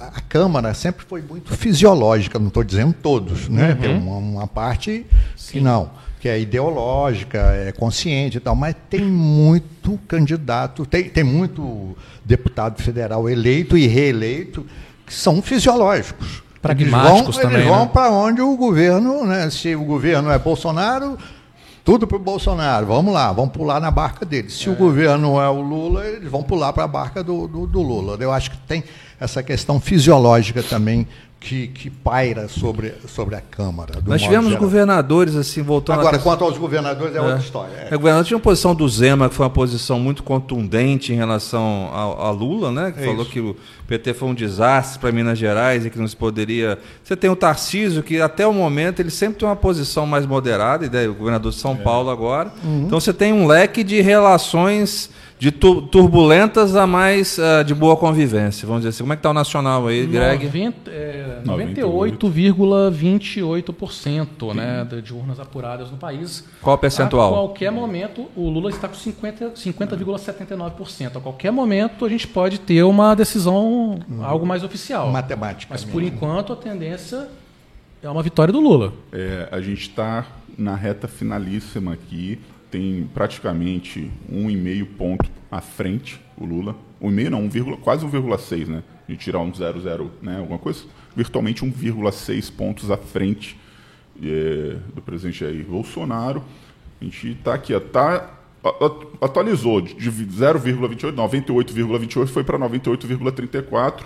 Agora eu posso falar com 1,6 de diferença, 50,80% para o candidato o ex-presidente Agora Lula já- contra já deu, 49, vírgula. Agora já, assim, acho a, que já dá para a gente dizer a que gente o já Lula vai ser pode, eleito. é, só, não estamos dando essa informação de forma Oficial, né? oficial, Ainda não é deixar oficial. isso claro. O TSE ainda não colocou esse dado. Mas eu acho difícil porque são 2 milhões de diferença. Né? Então, Dois milhões de existe essa diferença. dificuldade. É, o River Plate estava com 1 a 0 até os 40 do segundo É, tempo. Olha? Futebol e eleição, Exatamente. tudo é possível Até- aí. até- agora você vê, até a torcida do Flamengo se dividiu em, em- em Bolsonaro e Lula, né? Ficou dividido.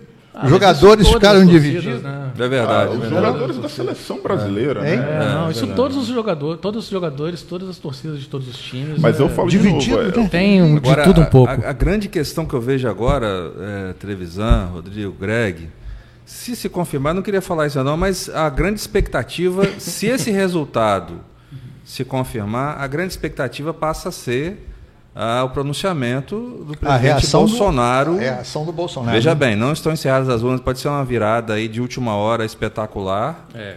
Mas e se mantiver esse resultado aí apertadíssimo, a grande expectativa passa a ser ah, o pronunciamento do presidente Bolsonaro acerca das eleições. Ele Ele vai vai acatar isso ele vai levantar dúvidas sobre as urnas, que houve É. Qual vai ser a fraude? postura? qual- Uma qual vai postura ser a postura democrática? dele, né? Vai ser uma postura de ataque às urnas? Ele, ele disse num, num debate aí na TV que ia acatar o resultado das urnas. Bom, mas aí ele também vai poder querer questionar o- as urnas, né? Voltar a questionar as urnas novamente. Eu não sei, é, tudo é possível, né? É, ele elogiou a postura do Trump, né? E, é, ele ele é, celebrou o apoio do ex-presidente americano Donald Trump, que teve uma saída turbulenta Muito da Casa turbulenta, Branca. turbulenta. Né? Então a grande questão agora é qual será o posicionamento do presidente Qual a Bolsonaro se se confirmar dele, né? esse resultado que ainda está por alguns percentuais de votos. É, o estado mais atrasado em apuração é o Maranhão, com 92,71%. Em seguida vem Minas Gerais, com 95,43%. Uhum. E 95 já? 95. E São Paulo com 97. vírgula no- qua- Praticamente 98% em São Paulo. Então, é, praticamente está faltando só Maranhão, é, Minas Gerais e São Paulo. O resto está em 98, 99, 100%. Então, É, atualizou e se mantém o mesmo percentual, tá? É. Atualizou para 98,45% de urnas totalizadas no Brasil, se mantém o mesmo percentual, 50,80 contra no 49,20, tá? É, o resto finalizou, Rodrigo? o resto está... 100%? Alguns, não, não 100%. Você tem dado de 100%? Quais que estão? Espírito Santo. Aham. A gente tem também é, Paraíba, 100%. Ok. Nós temos também o estado, deixa eu ver, Tocantins também finalizou, Mato Grosso do Sul também finalizou e Distrito Federal está em 99,99%. Então pode-se dizer que já finalizou também. Como é que está o Distrito Federal? O Distrito Federal é Bolsonaro com 58,81%. Você vê o nível da divisão política desse país que vai brotar dessa eleição. Um, um resultado que, com a vitória de Bolsonaro, eh, seria, na minha visão, uma, uma situação um pouco mais previsível, não é? Na minha visão. Com a vitória de Lula, se se confirmar a vitória do ex-presidente Lula, ah, cresce a minha curiosidade sobre eh, o que virá né, né, nos próximos momentos com, essa, com esse resultado. Grande expectativa e torcer para que seja um desfecho democrático. Eu acho que assim, ele, né, o resultado finalizando dessa maneira, ele, ele vai ter que trabalhar um pouquinho, né, a mais do que o esperado talvez, para ganhar sua confiança de volta, né? Eu acho que a questão é ganhar confiança, porque nós fomos bombardeados, eu falo nós como brasileiro, como leitor, né, por muitas desinformações. E aí eu falo agora como jornalista, um dos nossos trabalhos aqui, né, na Rede Tribuna, é sempre tentar desmistificar essas fake news, como eles chamam, as informações falsas, trazer a informação de maneira é, correta. Então, talvez seja esse o, o- ponto né, para a gente e para você que está acompanhando a gente, de entender, é, buscar fontes, né, não, não escutar apenas é, pessoas que, ah, eu vi em tal lugar, eu ouvi falar, não busque fontes oficiais. Não acredite que o jornalismo brasileiro e mundial é um jornalismo é, 100% mal feito. É, Mal profissional existe em qualquer profissão, né? a gente tem que entender isso. Mas a gente trabalha como jornalista para trazer informação, uma informação apurada, uma informação real. Então a gente tem que entender essa situação. Então o Lula, para mim, né, sendo eleito realmente aqui, o, maior desafio dele é reconquistar essa confiança por tantas desinformações, tantas mentiras que foram E, e criadas. como né? ele vai encarar essa rede de fake news que tem aí? Ah, assim, que não deve se des- desfazer E ao mesmo cedo, tempo né? isso valoriza, ah, ressalta a importância, do, isso que você falou, Greg, ressalta a importância de um jornalismo bem feito, de um jornalismo que apura os fatos e não que se deixa levar por informações aqui e ali, do que é replicado na rede social. Então, o jornalismo, como o jornalismo profissional, né, seja da tribuna, de outros veículos, ele ganha mais relevância ainda diante de um cenário que a gente vai continuar enfrentando fake news. Isso aí não vai se acabar em passe de mágica, não vai se acabar quando encerrar essa batalha das urnas. Essa batalha da desinformação vai continuar. E daí a importância do trabalho do jornalismo profissional sério. Com certeza. É, deixa eu ver, tem mais alguma informação de, alguma, de algum estado já fechado aí para gente? Deixa eu conferir A aqui. gente tem declarações de algum, de algum lugar já, de, de, de outros políticos do, do- Teria que, Do Brasil? Teria que dar uma olhada aqui, mas eu posso. Deixa eu dar uma olhada Já aqui. tem algumas reações aí já? É, 100% além dos que eu falei, ainda não, tá? É, a gente tem, por exemplo, o Sergipe está praticamente 100%, também com 90, 99,98%. Nesse momento, a gente tem informação de que o Lula foi eleito. Informação- oficial. Não. O Lula já está comemorando. Lula está comemorando a eleição dele. Ah, ele tá a gente tem que lembrar Está que, que o TSE ainda não colocou esse dado. Mas fechou o que aí? Já está 99? 98,68% de 98. apuração do TSE, tá? É 50,82% do Lula. do Lula contra 49,18% do, do, do atual 49. A presidente. gente tem 28, praticamente 3 18. milhões de diferença nesse momento. 3 3 milhões? Praticamente 3 milhões de diferença. São 2 milhões e 900 e alguma É um coisa. resultado, já é um número bastante. Já é, a essa altura, para tirar essa diferença. Eu queria comunicar que meu celular voltou, viu? Voltou? Voltou, eu estava aqui agoniado porque eu não estava conseguindo é, acessar a essa informação é que já está confirmado. O Lula está eleito. Então, o Está ex-presidente. faltando o, o TSE dar o selo, mas o Lula está eleito. Com é, menos de, de 1,5%, nem isso, né? 1,30% de, de urnas ainda serem apuradas. É, Ele está com 1,6, 1,8. mais de. Ele, mais, ele está com 1,6,2%. Nesse momento, eu diria 1,18. que é irreversível essa, É, essa- matemática. Com mais de 2 é milhões de votos de É diferença. uma questão matemática. É. Questão matemática. Matematicamente, ele, tá, é, ele está eleito São 2 milhões, não 3 milhões, desculpa. 2 milhões de diferença. 9,72. 2 milhões de diferença? 98,72. É... Só um segundo aqui. Que eu Trevisan, nós estamos falando de uma eleição que com com 98,72% das, das urnas Mas apuradas. Quase 2 milhões, tá, gente? Eu errei. A eleição quase 2 não tá milhões de votos de decidida. diferença.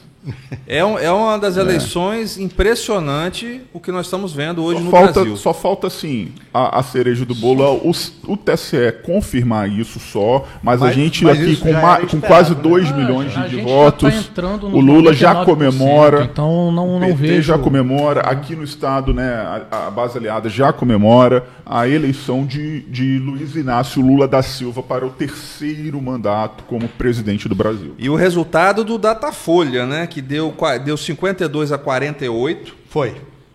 empate na margem de erro e que poderia dar a vitória a Bolsonaro se houvesse o pior resultado de Certo, Lula e o melhor dele e chegou muito perto disso, hein? É. Porque estamos com 50 a 49. É, tá- É tá um aí resultado realmente apertadíssimo. com um se vê talvez. O resultado mais apertado da história do Brasil. E aí Nem- é aquela dúvida, como é que o, e o. Bolsonaro vai reagir? Por aí? enquanto. Os bolsonaristas É, mais aí radicais gente vão, tá- vão reagir, vão se comportar. Vou fazer um pequeno cálculo aqui enquanto vocês vão A gente viu aí hoje o desem- a, a reação do Manato, que foi de novo, Equilibrada, né? Foi- Parabéns ao Manato. Oficializou. Lula eleito oficialmente o novo presidente do Brasil, Luiz Inácio Lula da Silva, com 50,83% dos votos contra 49,17% dos votos. Eleito, Lula volta ao poder depois ah, de uma eleição tumultuada, uma reviravolta política. E eu coloco a palavra de Trevisan, ressurreição, que colocou nessa live, live a palavra-chave é que é ressurreição. Ressurri... né? Houve a ressurreição de mais um, né, Trevisan? Lula ressurgiu, Ressurgiu. ressurgiu das Preso. cinzas, ressurgiu nas urnas, foi preso. Se você imaginar que há quatro anos passados o Lula, né, era o bandido, era o vilão, estava preso, é o corrupto, é o, né, e, e o, e o- do outro lado o, o- o Moro era o paladino da justiça. De repente você vê como é que tudo isso foi sendo revirado de cabeça para baixo. O Lula, né, eh, conseguiu sair da prisão, conseguiu se livrar de uma série de processos. O Moro, por sua vez, caiu em contradição, deixou de ser o paladino da justiça, né? É muito, é um, é um- uma- um personagem muito questionado hoje, né? A Lava Jato virou uma coisa nebulosa, você não sabe a serviço de quem estava. Ah, a gente sabe a serviço de quem estava, né?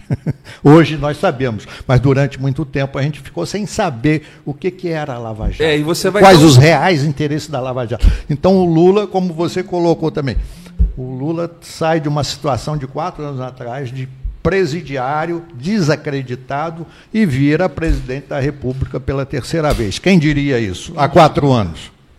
Você É. apostaria Nós nisso? estamos aqui no Você momento. apostaria? Eu Nós não. estamos num momento histórico aqui, tem é, que- nessa live aqui, é ao vivo, né? É, é, o Tribuna Lab, a Rede Tribuna, comentando um momento extremamente importante da nossa história, a eleição do ex-presidente Lula, a derrota de Jair Bolsonaro, uma das eleições mais acirradas que eu já tive a oportunidade de conviver. Tem duas coisas que eu quero entrar numa, num questionamento com vocês.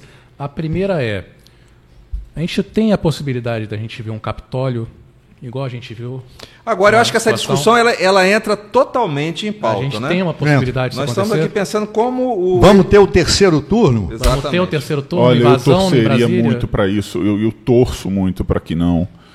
Torço e rezo e, e tudo para que isso não aconteça. Mas os ânimos é, com- a gente não Estão pode. acirrados. O É, pessoal a vai gente muito não com o pode. estômago, né? Assim, exatamente, falou tudo.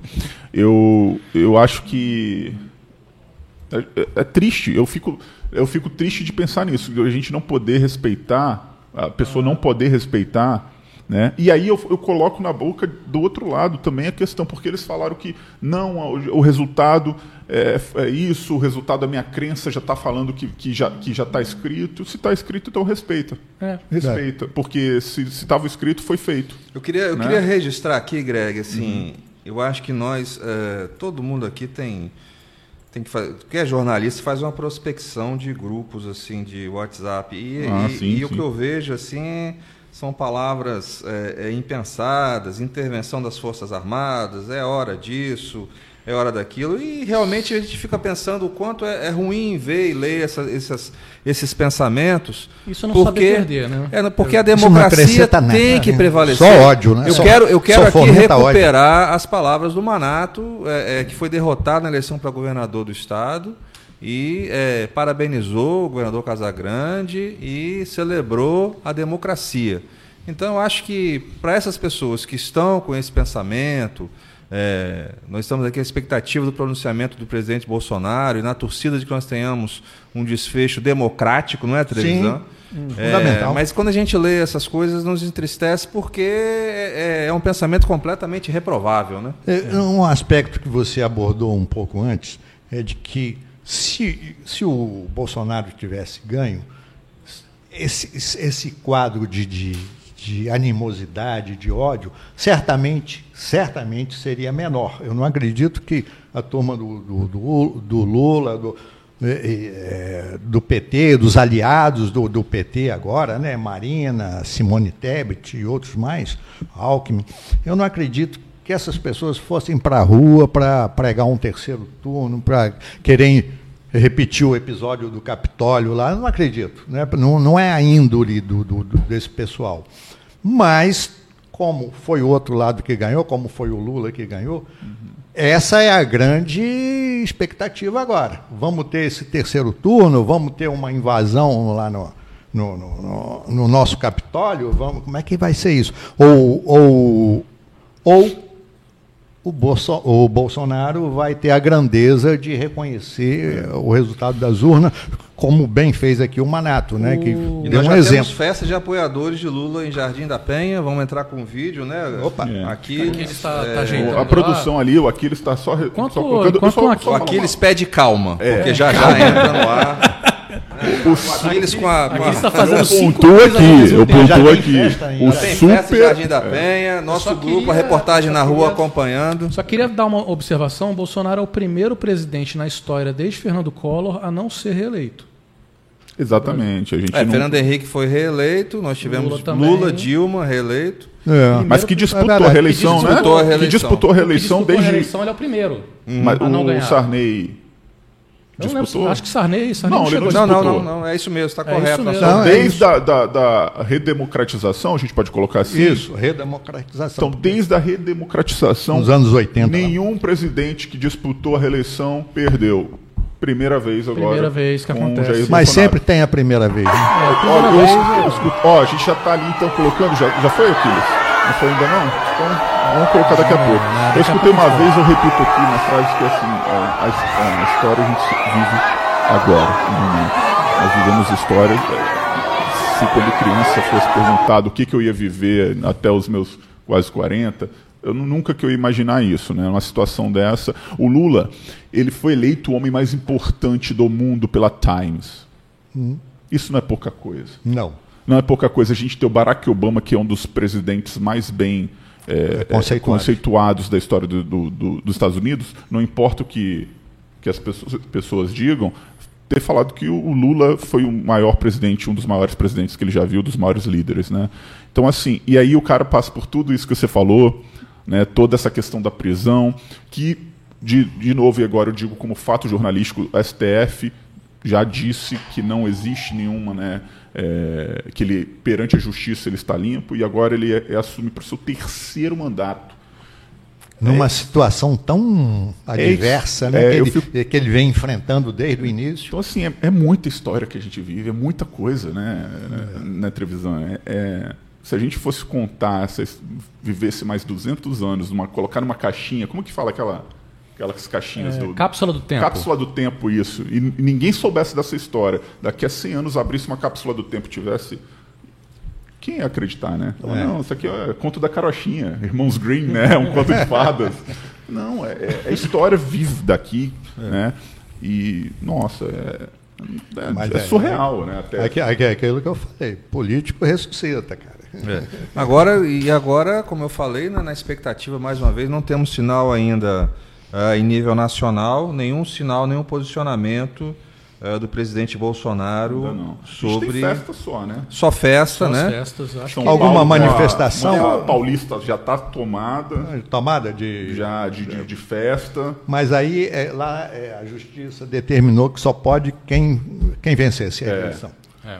E a gente vai guardar, né? E aquilo que nós falamos, São Paulo, o que acontece, a né? capital, é pró-Lula. Né? O interior é O mais interior conservador. que é, que é, que é, que é Bolsonaro. Interior, Fenômeno interessante, né? Fenômeno interessante. Interessante isso. É, você se- observa, se em outros- São Paulo, na cidade de São Paulo, o Lula ganha a eleição. Isso se repete aqui no Espírito Santo? Você repetiu isso no, no primeiro turno? Eu não me recordo. Você fala aqui, Vitória, por É, o grosso da, da votação de Casa Grande, do Bolsonaro Casa Grande, foi na grande vitória e ele teve que reverter. Vão- Já já vão ter os números do interior. Interior, né? Pra gente ver como é que foi o interior tem do Casa Grande. muito Bolsonaro. Sim. Interior. Sim. É, Você vai de vai Linhares a Cachoeiro, é, é Bolsonaro. Deixa eu só ver aqui. Ó, é, 99,17. Deixa eu só atualizar aqui os dados para ver se não 99, mudou. 17. 99,17 das urnas apuradas em todo o território nacional, 50,85% pro, pro 50, vírgula? 85 contra 49,15. Se mudar isso aqui até, 9, até 100%, deve mudar um 0,3, 0,5. É, da Quem diria? é, quem exatamente. Foi apertado, mas não tanto quanto eu achei, né, televisão. Eu falei para você que para mim ia ficar 0,5%, não, quase 2%. Você, Falei, mais uma vez, as suas previsões muito mais, mais, mais certas do que para mim. É isso, quase 2% de, de diferença, né? É. Em Minas Gerais, o Lula virou, né? Com 90, Virou, virou. que acaba sendo um dado é, novamente histórico importantíssimo, o desempenho do vencedor no estado de É, Minas salvo Gerais. né? Quem ganha a eleição? Olha só, Minas televisão, é. Ninguém ganha, ninguém vira presidente se não ganhar a eleição em Minas. É. É, isso eu é só um dado nosso grande interromper- estado pêndulo, definitivamente, É, em não, Minas não, não é um Vou interromper vocês rapidinho aqui para a gente colocar no ar que tá, no, tá ali na. Essa festa aí da vitória. Ó, esse vídeo foi feito pela, no- pela repórter do Tribuna Online, nossa repórter Cristina Oliveira, tá? Em Jardim da Penha, festa comemorando a vitória do candidato Lula, né? Novo presidente a partir de janeiro, pela terceira vez, Luiz Inácio Lula da Silva. Legal. Então a gente já tem imagem. Muito obrigado, Cristina. Nossas equipes na rua. Você vai ter amanhã é, a versão digital do Jornal A Tribuna. O Jornal A Tribuna é o único jornal diário do Espírito Santo e circula de terça a domingo. Na segunda-feira nós temos a nossa versão digital, Nós temos nossos canais, Tribuna Online, e você vai ver a cobertura completa desse momento histórico que é a eleição, a reeleição de Casagrande, governador, e do ex-presidente Lula, que volta à presidência da República. É. Nada ainda, né, Luciano, de pronunciamento, Nada, nenhuma declaração, nada. nada do, do presidente Jair Bolsonaro. É, O presidente Jair Bolsonaro, é, é, com a representatividade que ele, que ele tem, é, eu acho que é, ele representa hoje um segmento imenso. Nós estamos falando de quantos milhões de votos ao final aí que ele teve até ainda agora? não terminou 100%, mas ele tem 57, vírgula- é, 57 milhões 839 mil, quase 840 mil É votos. uma, vo- é uma votação é, Um impressionante. da população? E nós temos que falar que a diferença percentual é muito importante. É. Então eu acho que é um momento crucial. Ele certamente agora ele está se tá pensando no que vai fazer, mas ele é um líder político em conteste e a grande expectativa agora é do posicionamento do Palácio Planalto. A gente falou sobre o Bolsonaro ser o primeiro presidente a perder uma tentativa de reeleição no Brasil. O Lula também, a gente não citou a questão de que o Lula é o primeiro presidente a ser eleito novamente depois de completar dois mandatos. Perfeito. É, foi terceiro nunca, mandato. Tinha, nunca tinha acontecido antes. É, Fernando é. Henrique, é, Dois mandatos. dois mandatos. Antes de Fernando Henrique não tinha essa possibilidade. Ué, né? Não havia, ele E- criou, aí a Dilma foi reeleita, Dilma foi reeleita, mas não, não terminou. não terminou, né? É. Então, pela primeira vez, a gente tem um político que vai exercer seu terceiro mandato como presidente da República. E, e será que ele vai cumprir a promessa de um só mandato? Aí a gente vai ter que. Isso a gente vai descobrir em 2026, só É, em porque ele- fevereiro de 2026. É, ele ficou, ele falou o tempo todo, não, eu vou disputar só esse mandato e Tem a questão da saúde dele, né? É. Ele já não é mais um nem, moço, não é né? mais um garoto. Não vamos ver se ele vai ter condição de ter Eu acho que também. aqui já palpitando um pouco, eu acho que a Simone Tebet sai Favorita. com um grande, Grande nome mesmo. porque ela abraçou a campanha do Lula, ela vindo de um reduto eh, bolsonarista Conservador conservador, demais, né? né, que é o ela abraçou a campanha do Lula, foi para a rua. Eh, Eu acho que ela sai como uma possível nova liderança emergente para o cenário nacional 2026. Também teve o papel importante, lógico, da Marina Silva abraçando a campanha Também, do também. Lula. Eh, essa questão ambiental eh, também pesou muito contra o, o- Além da pandemia, a questão ambiental pesou muito contra Mas- o Bolsonaro. Mas do ponto de vista, é, a- apesar da Tebet ser uma favorita para 2026, a gente tem que entrar numa questão do ego do PT. O PT, É, ué. o PT está disposto a não ter um candidato a presidente e apoiar outro partido, porque isso já foi falado diversas vezes sobre Uhum. isso. É uma das grandes reclamações do Ciro né, em 2018, É. que ele Olha, queria apoio. o Ciro? O Ciro, E o Ciro? Estava em Paris? O que, que ele vai falar O Ciro agora? estava em Paris ou em Sobral? Pois é, a última declaração do Ciro Gomes foi recente agora, estou querendo lembrar onde é que foi, mas ele tá- não estava em Paris não, dessa vez ele ficou em território nacional. É. ele votou em quem, será, hein? O- é, votou. Diz- Votou. Votou hoje. É, É, disse então- que seguiu o partido. Mas É. PDT, o que, que ele né? vai P- fazer agora? É, Será que o que ele falou que ele não se candidata mais, né? Será? Será que se aposentou o Ciro Gomes? Eu acho que sabe, ele né? deveria tentar outra coisa. Mas ah, voltando à questão de, Olha, do mas que eu você acho falou, que Ciro em 2026 tem chance, tá? Tem? Mesmo, mesmo saindo descredibilizado. Ai, vamos ver na, depois. É, na vamos Vamos ver o pior governo eleição que o dele. Lula vai é, fazer é. também, né? Porque a gente tem que pensar o seguinte, uma coisa importante que a gente estava falando se o PT, com Lula assumindo a presidência da É, o República, é, PT a sucessão, por exemplo, né? Lula já declarou que não vai disputar É isso que nós a reeleição. é. E eu já ouvi, já ouvi prognósticos de que após Lula o PT é um partido com o quadro dele na parede. Ou É. seja, no sentido de que não tem ninguém dentro do partido que É o tenha PDT com Brizola. a como é, é, é, o- é o outros partidos em que o grande líder vai para o quadro na parede. Entendeu? Exatamente. É, é, então acho que é a questão é quem o PT pode oferecer como liderança Quem nacional será ou o- se o partido quem será o Ciro acaba Gomes com Lula. PT? Exatamente. Quem será o Até Ciro Gomes do porque o PT? PT não ganhou a eleição sozinho, ele ganhou Exatamente. com uma frente aí de, de, de apoio. frente ampla, né? É uma frente ampla, que se não fosse essa frente ampla, O PT, Não ah, ia. o PT agora precisa pensar nos novas Então, Precisa- lideranças. O PT E precisa um é, é, pensar em novas lideranças e precisa pensar também num novo modo de governar. Existem não- alguns nomes, O PT a- a- agora é. não está sozinho, não é ele que é, que, que é o presidente da República. É Ex- o Lula, que é do PT, mas ele foi eleito dentro de uma circunstância de uma frente ampla aí que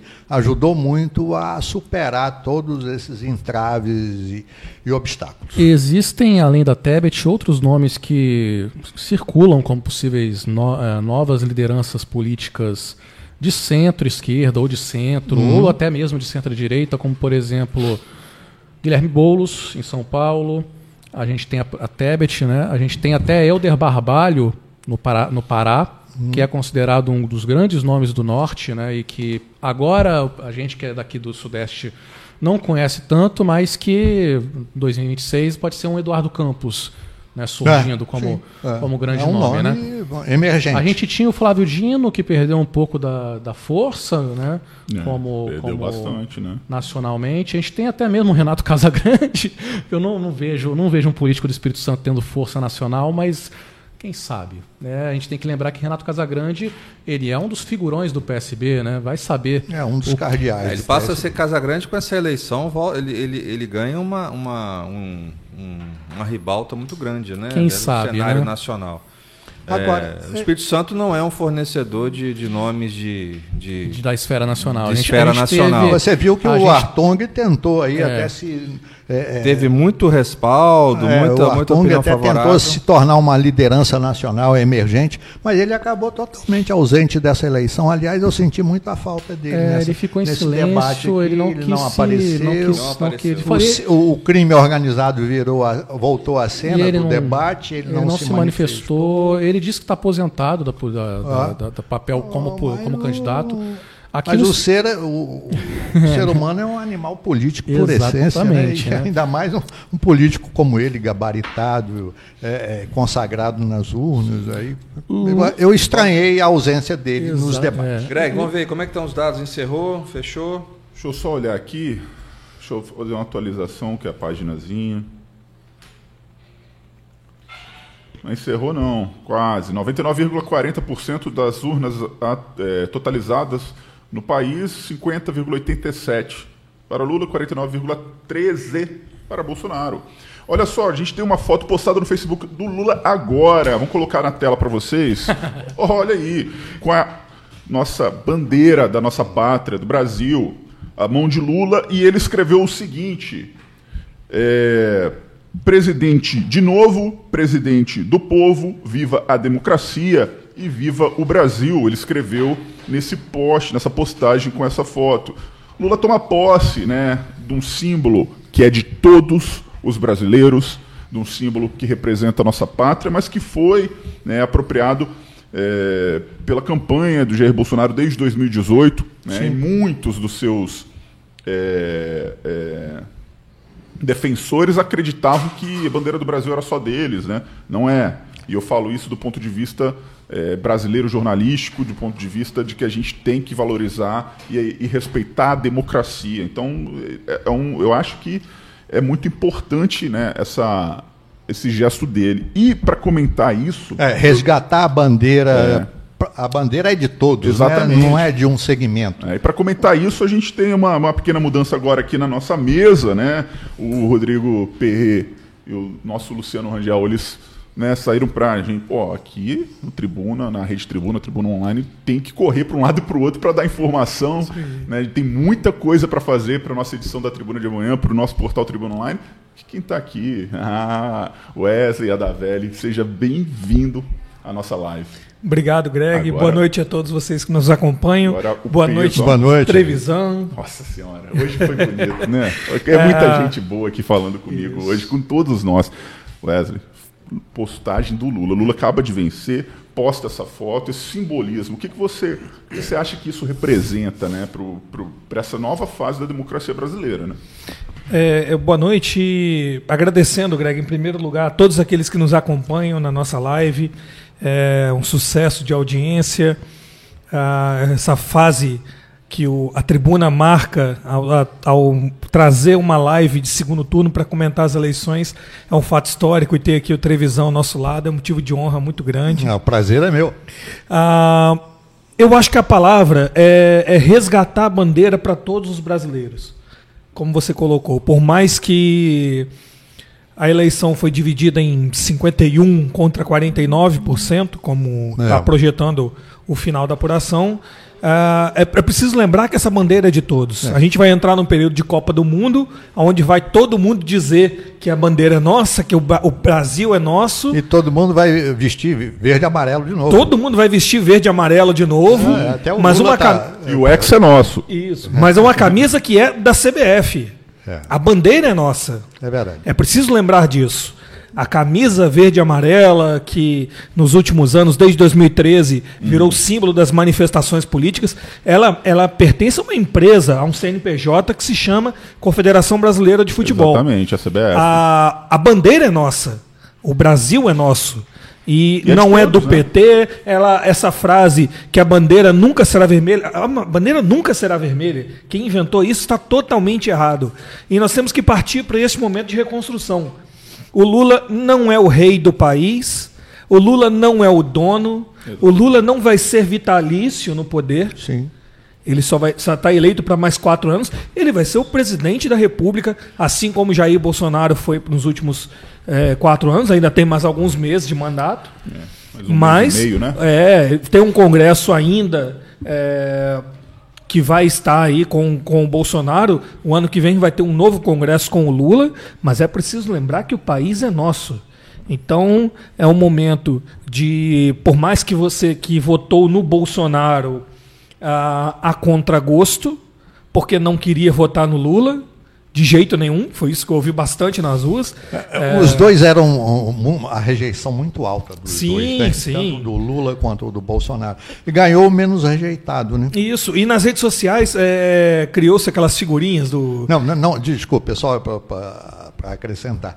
É, um- um- mais- ganhou menos rejeitado, mas também ganhou quem, né, quem, quem tinha voto. Né? Sim, sim, claro. Eles têm os méritos deles. Isso. Mas nas redes sociais criaram uma, uma, um álbum, uma figurinha, eu não sei nem qual o nome que se dá no Instagram, que o povo colocou assim: poste, uma, a, poste a foto de um casal que não vota no Lula nem a pau. Ou que não vota no Bolsonaro nem a pau. E, e é um modo completamente errado de pensar. Porque quem segue essa linha segue a linha do eu não vou assistir debate ou programa eleitoral porque eu só, só vejo baixaria. Mas o povo está contribuindo para essa baixaria. Então é o momento do povo acalmar os ânimos.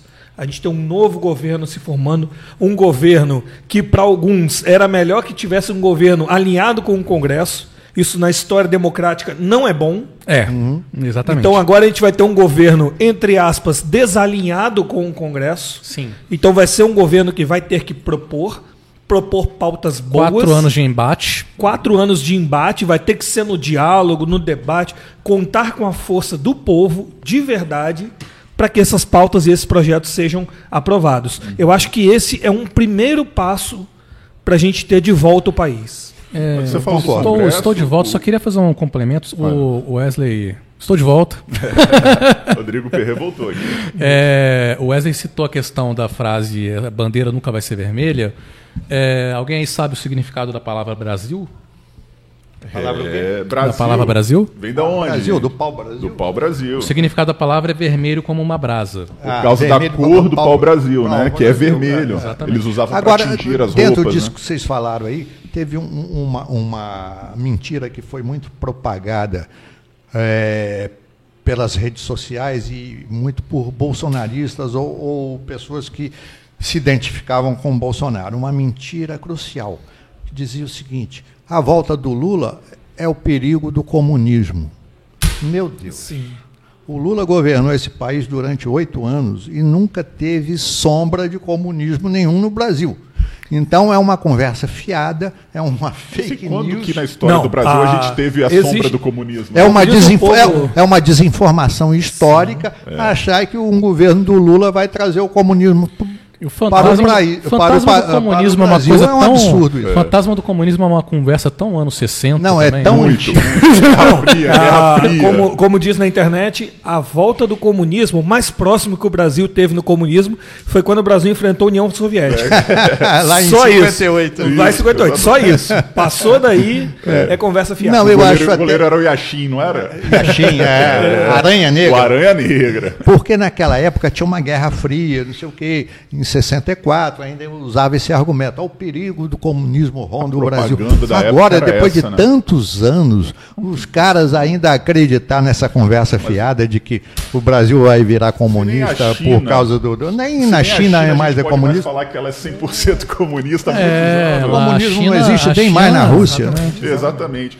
É, você falou a questão do, do Congresso, né, Wesley? Ah, o Arthur Lira ele parabenizou. Tem uma, uma informação que ele parabenizou o, o- o Lula. Ele pra- parabeno- parabenizou o presidente eleito e ele citou a, que se fez à vontade da maioria. Então a gente já tem o presidente da Câmara de Deputados, da Câmara Federal, o Arthur Lira, do PP. Não é PT, gente. é PP, Partido Progressista. Que, s- né, Que inclusive é, partido- aliado de Bolsonaro. aliado de Bolsonaro, né, é, é, ele parabeniza. Então, a primeira informação que a gente tem assim, de, de uma, um, um líder político de, de grande escalão, assim, de grande importância, é isso. Manifestação do De uma- uma Bolsonaro, manifestação- não. Nada até agora, nada de Bolsonaro. A gente tem isso do Lula.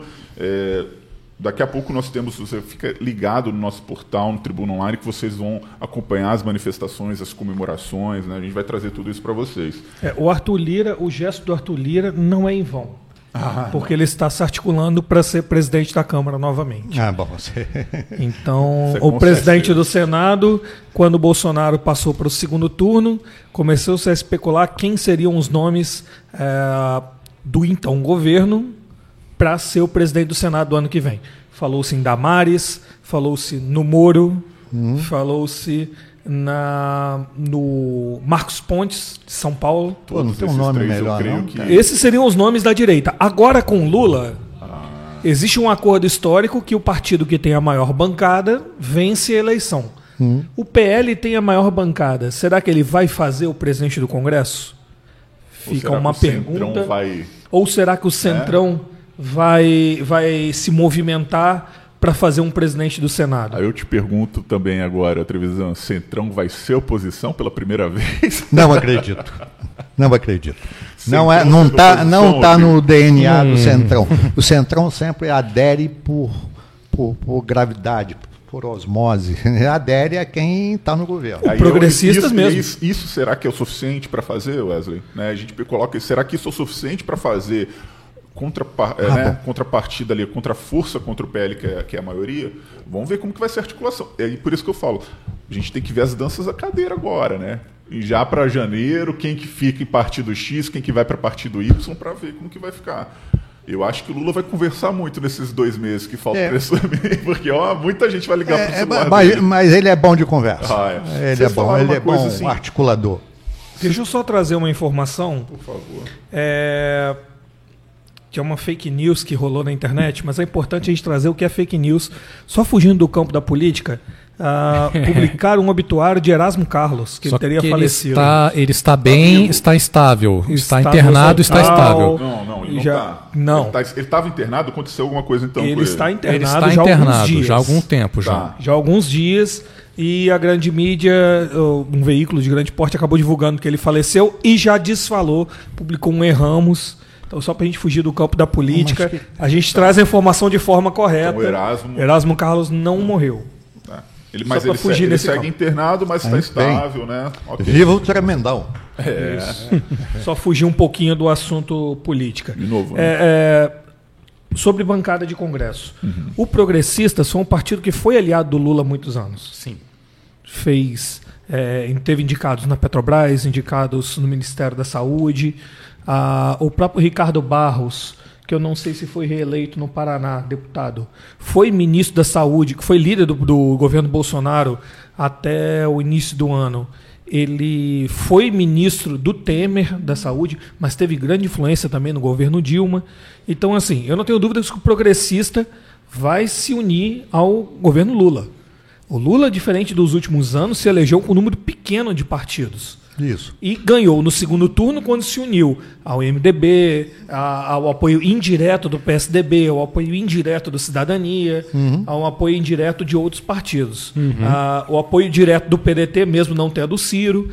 Então, eu não, eu, eu não duvido que esses partidos vão acabar sentando com Lula e o PT vai fazer questão de, de, de, de ter esses partidos para perto. O que eu não acredito é que nós vamos ter um ministério diferente dos é, igual dos últimos anos. Eu não acredito que o Lula vai trazer ao, ao, ao, ao poder, e deixo já minha aposta aqui, É. depois pode, pode me cornetar depois nas redes sociais. Eu não acredito que ele vai trazer para o seu ministério Lindbergh, Zé Dirceu, a Ah, Dilma, não. como Ah, foi certeza pro- não. pro- propagado nas redes sociais durante a campanha. Eu não acredito. não. A Dilma. Eu, Eu acho que a circunstância a hoje é diferente. É. O PT a não única pode- que volta, talvez, eu acho que é a Dilma, A mas única. não no, num cargo ligado à Não, economia. No, no Ministério da, da Mulher, talvez. É. Assim, uma coisa assim. Agora, esses cargos centrais, eu acho que o, o Lula vai. Eu concordo com você. Eu acho que ele não vai apostar de novo nisso, não. Não tem.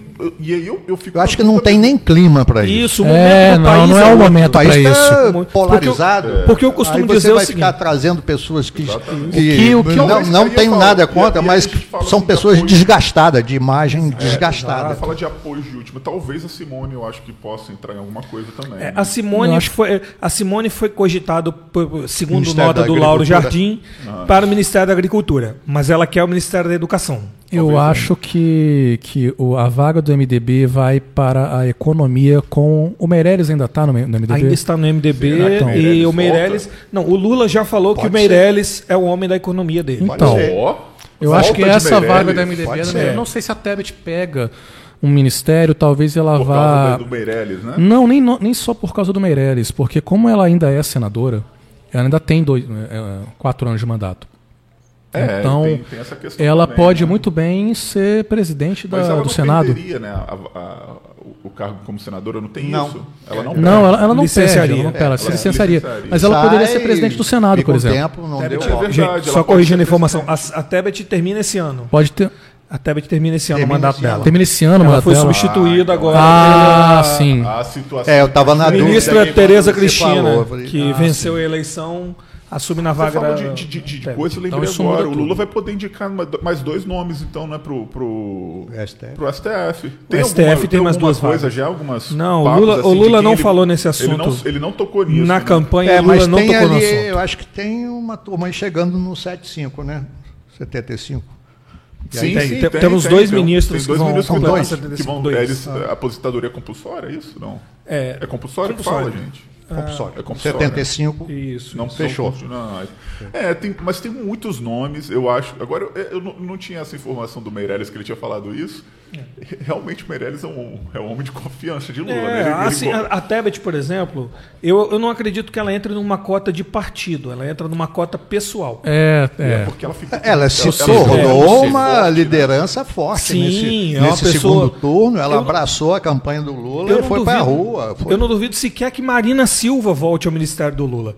Porque Marina foi ministra do Meio Ambiente do Lula, teve uma relevância muito grande por dois anos, e ao ser eleita deputada federal agora nessa eleição, ela se tornou um, um- um expoente, ela e Simone Tebet, circulando o país, levando o nome do Lula. Inclusive, quinta-feira agora, ela esteve aqui em Vitória. É, Quem e ainda tem. Quem, sensibilizando o eleitorado feminino, Sim, né? é- Para o empoderamento Feminino- Eleitorado feminino e, e religioso. E evangélico. Evangélico. também. quem ainda É. tem quatro anos de mandato é a Soraya, não a Simone. Ah, e a Soraya Soraya não, não é. E ela não, e ela não quis é, apoiar o, o Lula, né? Se eu não me engano, ela votou Até nulo. porque Ela quando falou que ela vai se ser oposição. se ela, ela se elegeu como senadora do Bolsonaro, vocês lembram? Da, da Sim. propaganda, Sim, ela sim. faria isso, né?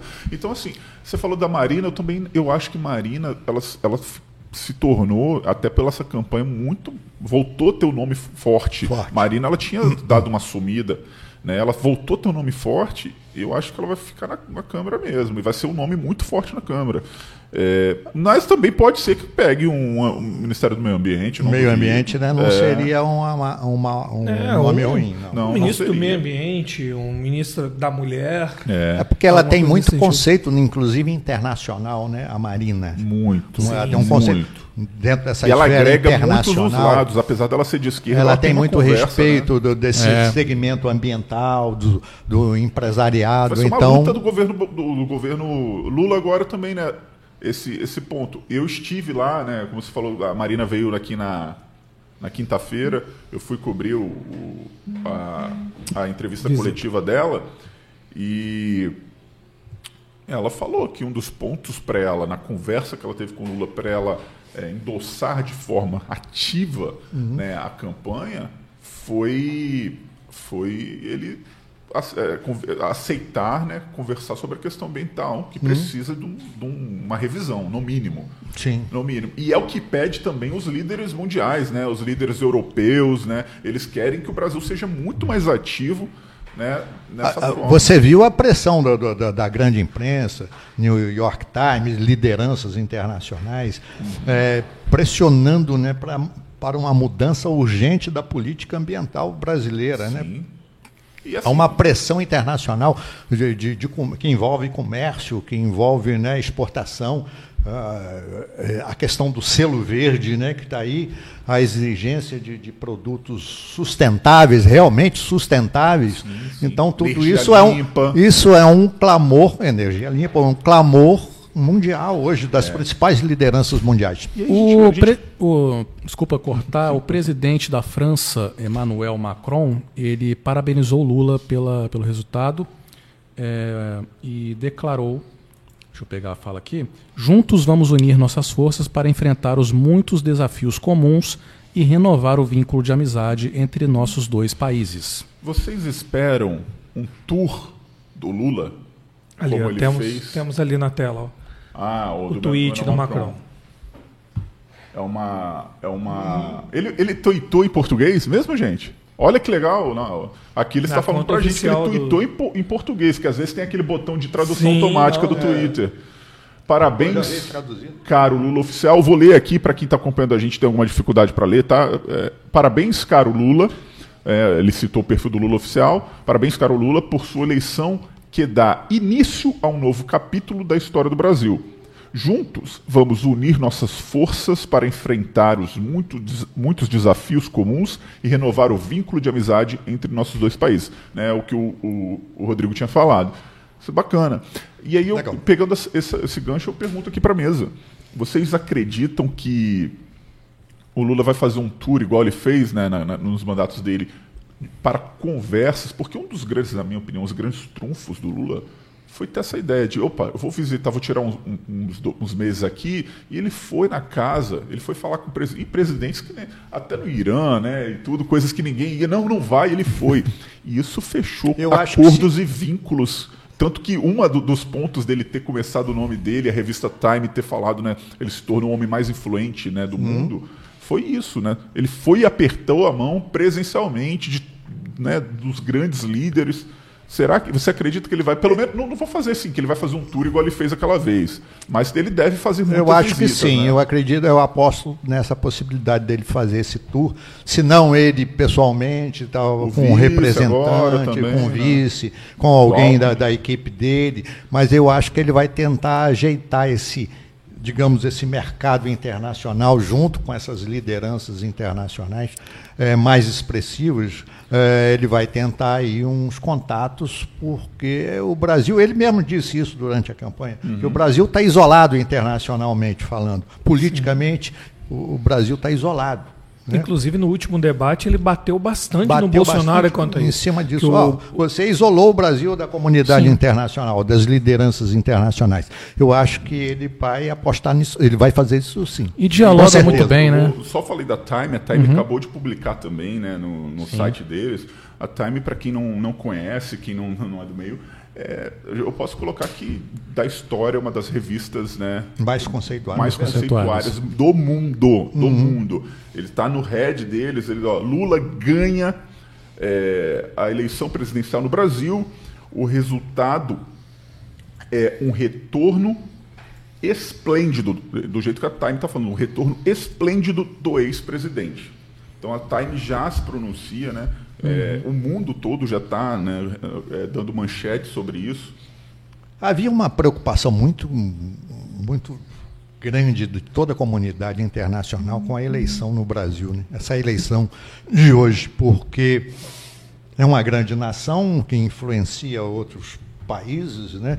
O, e o fato de inteira, você ter um, uma nova política, uma nova ordem, né, que se estabelece com, com o Lula, é, isso aí era muito esperado né, pela comunidade internacional. Daí a manifestação da Time não é à toa. Eu acho que isso, é, é, todo esse essa expectativa internacional da comunidade internacional, como você disse, né, Trevisan, representa uma coisa que talvez os brasileiros, muitos deles tenham esquecido, do quão importante e do peso que a nossa nação tem na, Olha o peso econômico desse no, país. No, no- no mundo, na balança mundial, a gente tem que lembrar aquela coisa de aula de geografia, vocês lembram? O Brasil é o quê? É o quinto maior país do mundo. Ainda somos a quinta maior nação em população do mundo. Economicamente, nós estamos à frente, em primeiro lugar, em muitos pontos, né? em muitas exportações. Então, o Brasil. E aí, assim, né? A gente tem um peso que. E eu falo por mim mesmo também, às vezes a gente esquece, né? É, do quão importante para várias nações. E aí com a guerra, por exemplo, agora na Europa, a gente vê o Brasil ele sustenta, né, ele exportando aqui, ó, o gás natural lá tá, tá cessado, a gente exporta gás também, a gente faz isso, faz aquilo. Fora o papel de liderança na América do Sul. Não, total, né? É. Total. Então, assim, é, quando a gente pega isso, a Time, toda a comunidade internacional, Macron já se posicionando, daqui a pouco todo mundo, né? Tenho certeza que, que porque é, é de praxe os líderes O mundiais Biden, todo mundo vai. vai- é. É, e, e reforça o peso do Brasil também. Essa expectativa que você falou, para mim, é muito isso, né? A expectativa né, do- desse resultado para muitos lá fora, muitos líderes, e do quanto a gente tem que resgatar esse papel de, de, de potência, né, de liderança, que a gente tem. Né? Tem, mas ficou meio Ficou meio escanteio. assim, é, né? escanteado jogado, né, é. nesses últimos E tempos. é muito emblemático a gente ter a vitória de um presidente tão é, simbólico na, na nossa geração, que é o Lula, pela toda a história dele, dele. dos dois mandatos. Ele é o único, o único presidente que governou por tanto tempo como o Lula vai governar, se chama Getúlio Vargas. E que também é outro. Né? É um paralelo interessante de ser feito, porque são duas figuras históricas. Lula já é uma figura histórica. Né? Então é, é simbólico, né, de certa forma. bem a, a figura de Getúlio Vargas. Eu, eu só para completar aqui o meu raciocínio, eu ouvi de um de uma parlamentar, não preciso dizer o nome, agora no segundo turno, eh, eu perguntei, e aí, segundo turno e tal? Falou, Trevisan, se o Lula ganhar esse segundo turno com, contra todo esse rolo que está aí, contra a máquina em cima, com todos os fake news que tem aí, esse aparelhamento de igrejas evangélicas, é, essa, essa manifestação toda, é, é, esse assédio eleitoral de grandes empresas, né, fazendo assédio eleitoral, se o Lula conseguir ganhar isso, ele vai ser o herói nacional, vai virar o herói nacional, porque ele está enfrentando um rolo compressor inimaginável. Isso foi uma conversa com uma parlamentar que eu tive, e ela colocava isso. O Lula, se ele conseguir ganhar, ó, ele, ele merece o título de herói nacional, porque realmente está enfrentando uma correnteza muito forte. E aí eh, a gente viu toda a luta que foi esse segundo turno, toda a tensão desses dias todos. Eh, você viu toda essa rivalidade, quanto ódio né, exacerbado daqui e dali, e o Lula conseguindo surfar nisso aí tudo e conseguindo essa vitória. Terceiro mandato é realmente é um feito muito histórico, muito importante. Deixa eu só aproveitar a vírgula do televisão. Ah, nós temos aqui. Já está com o nosso produtor Aquiles, mas ainda não começou o pronunciamento do presidente eleito Lula. Já está Nós daqui a pouco vamos trazer aqui, porque eles marcaram para começar às 8h30 e não começou. Ah, Agora há pouco nós tínhamos imagens dele num carro se deslocando para o local onde vai acontecer esse discurso, isso ainda não aconteceu. E eu vou aproveitar para fazer o merchan, Greg. Por favor. Para quem ainda não curtiu a nossa página do Instagram, para quem está acompanhando a nossa live, deixa ali uma curtida para a gente, é muito importante para a gente essa curtida.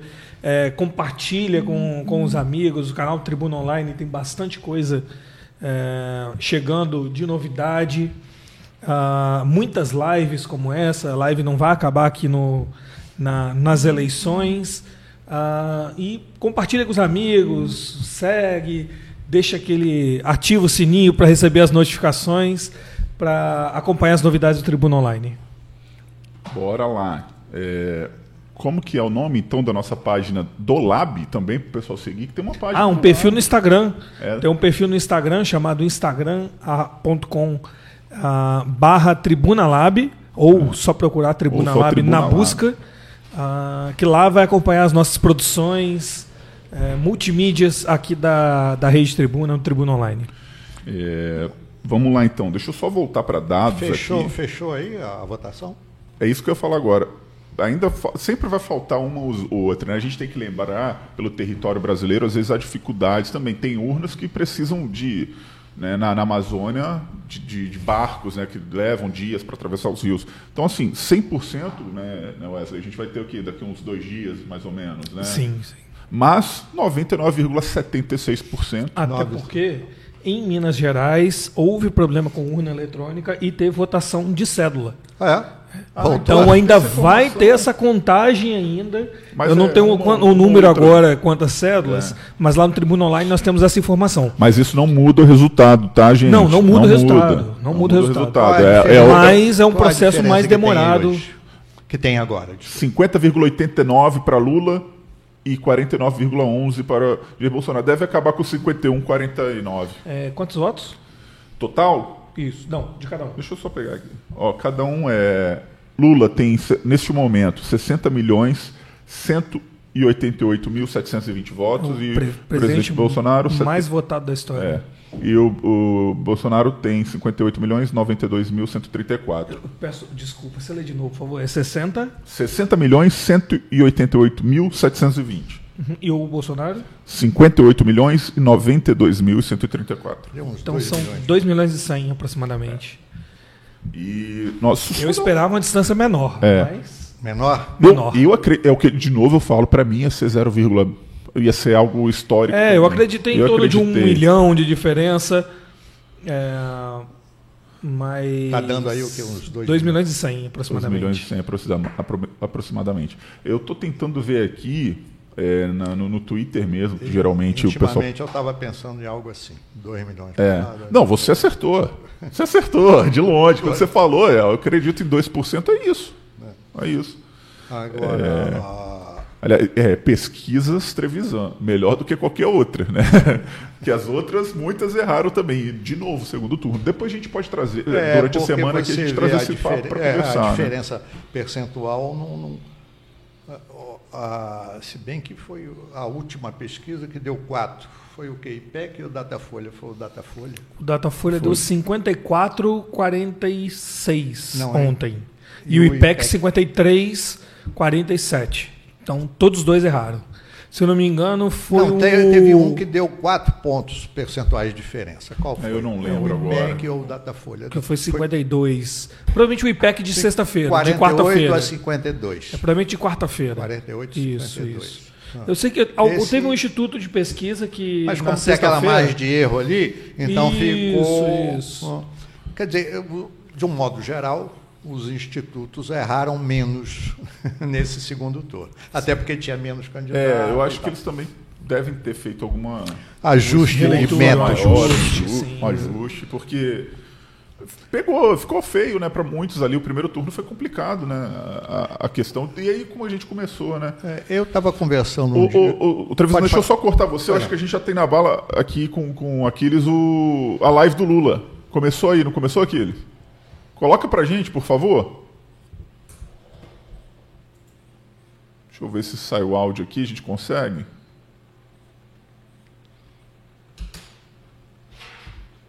Ele ainda não começou momento. a falar, né? Bom, tá ali o Geraldo Alckmin, né, o vice-presidente eleito. A Dilma tá ali também, eu ouvi isso. Deixa eu só aproveitar um parêntese enquanto tá mostrando ali. O áudio tá chegando pra gente. Algumas pessoas nas redes sociais falavam assim: esqueçam o Lula. Vamos lembrar do Alckmin. Vamos votar no Alckmin. É, muita gente. E assim, É. eu creio que foi um, um fator muito importante para essa campanha de Lula também. O apoio do Alckmin, como vice, do Serra, do Fernando Henrique. É, isso aí tem um peso, né? Nossa, lógico que tem. O Lula tá no telefone com alguém. A gente aproveita para narrar o vídeo aqui. Tem a Glaze, tem a o. Ah, Glaze Rossman. Ali, ali no fundo é a. Deixa eu ver aqui, gente. Ó, nosso o senador aqui do Espírito Santo, Contarato, tá aqui no cantinho, ó, de rosa ali, ó. Sim, sim, no lado esquerdo da tela. Do lado esquerdo da tela, o senador Contarato. Vou abrir aqui para ver melhor também com vocês. Tem a Simone tá ali no meio também, de preto com Simone tá blusa azul, Do lado da um casaco Glaze, azul, isso. do lado da Glaze tá ela ali. É, é o, o Boulos ali Ok. fundo, gente. Eu tô confundido? Não sei.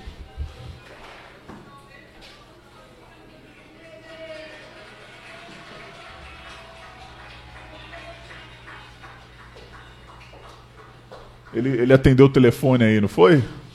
Ali na, depois ele desligou, agora ele vai começar a falar.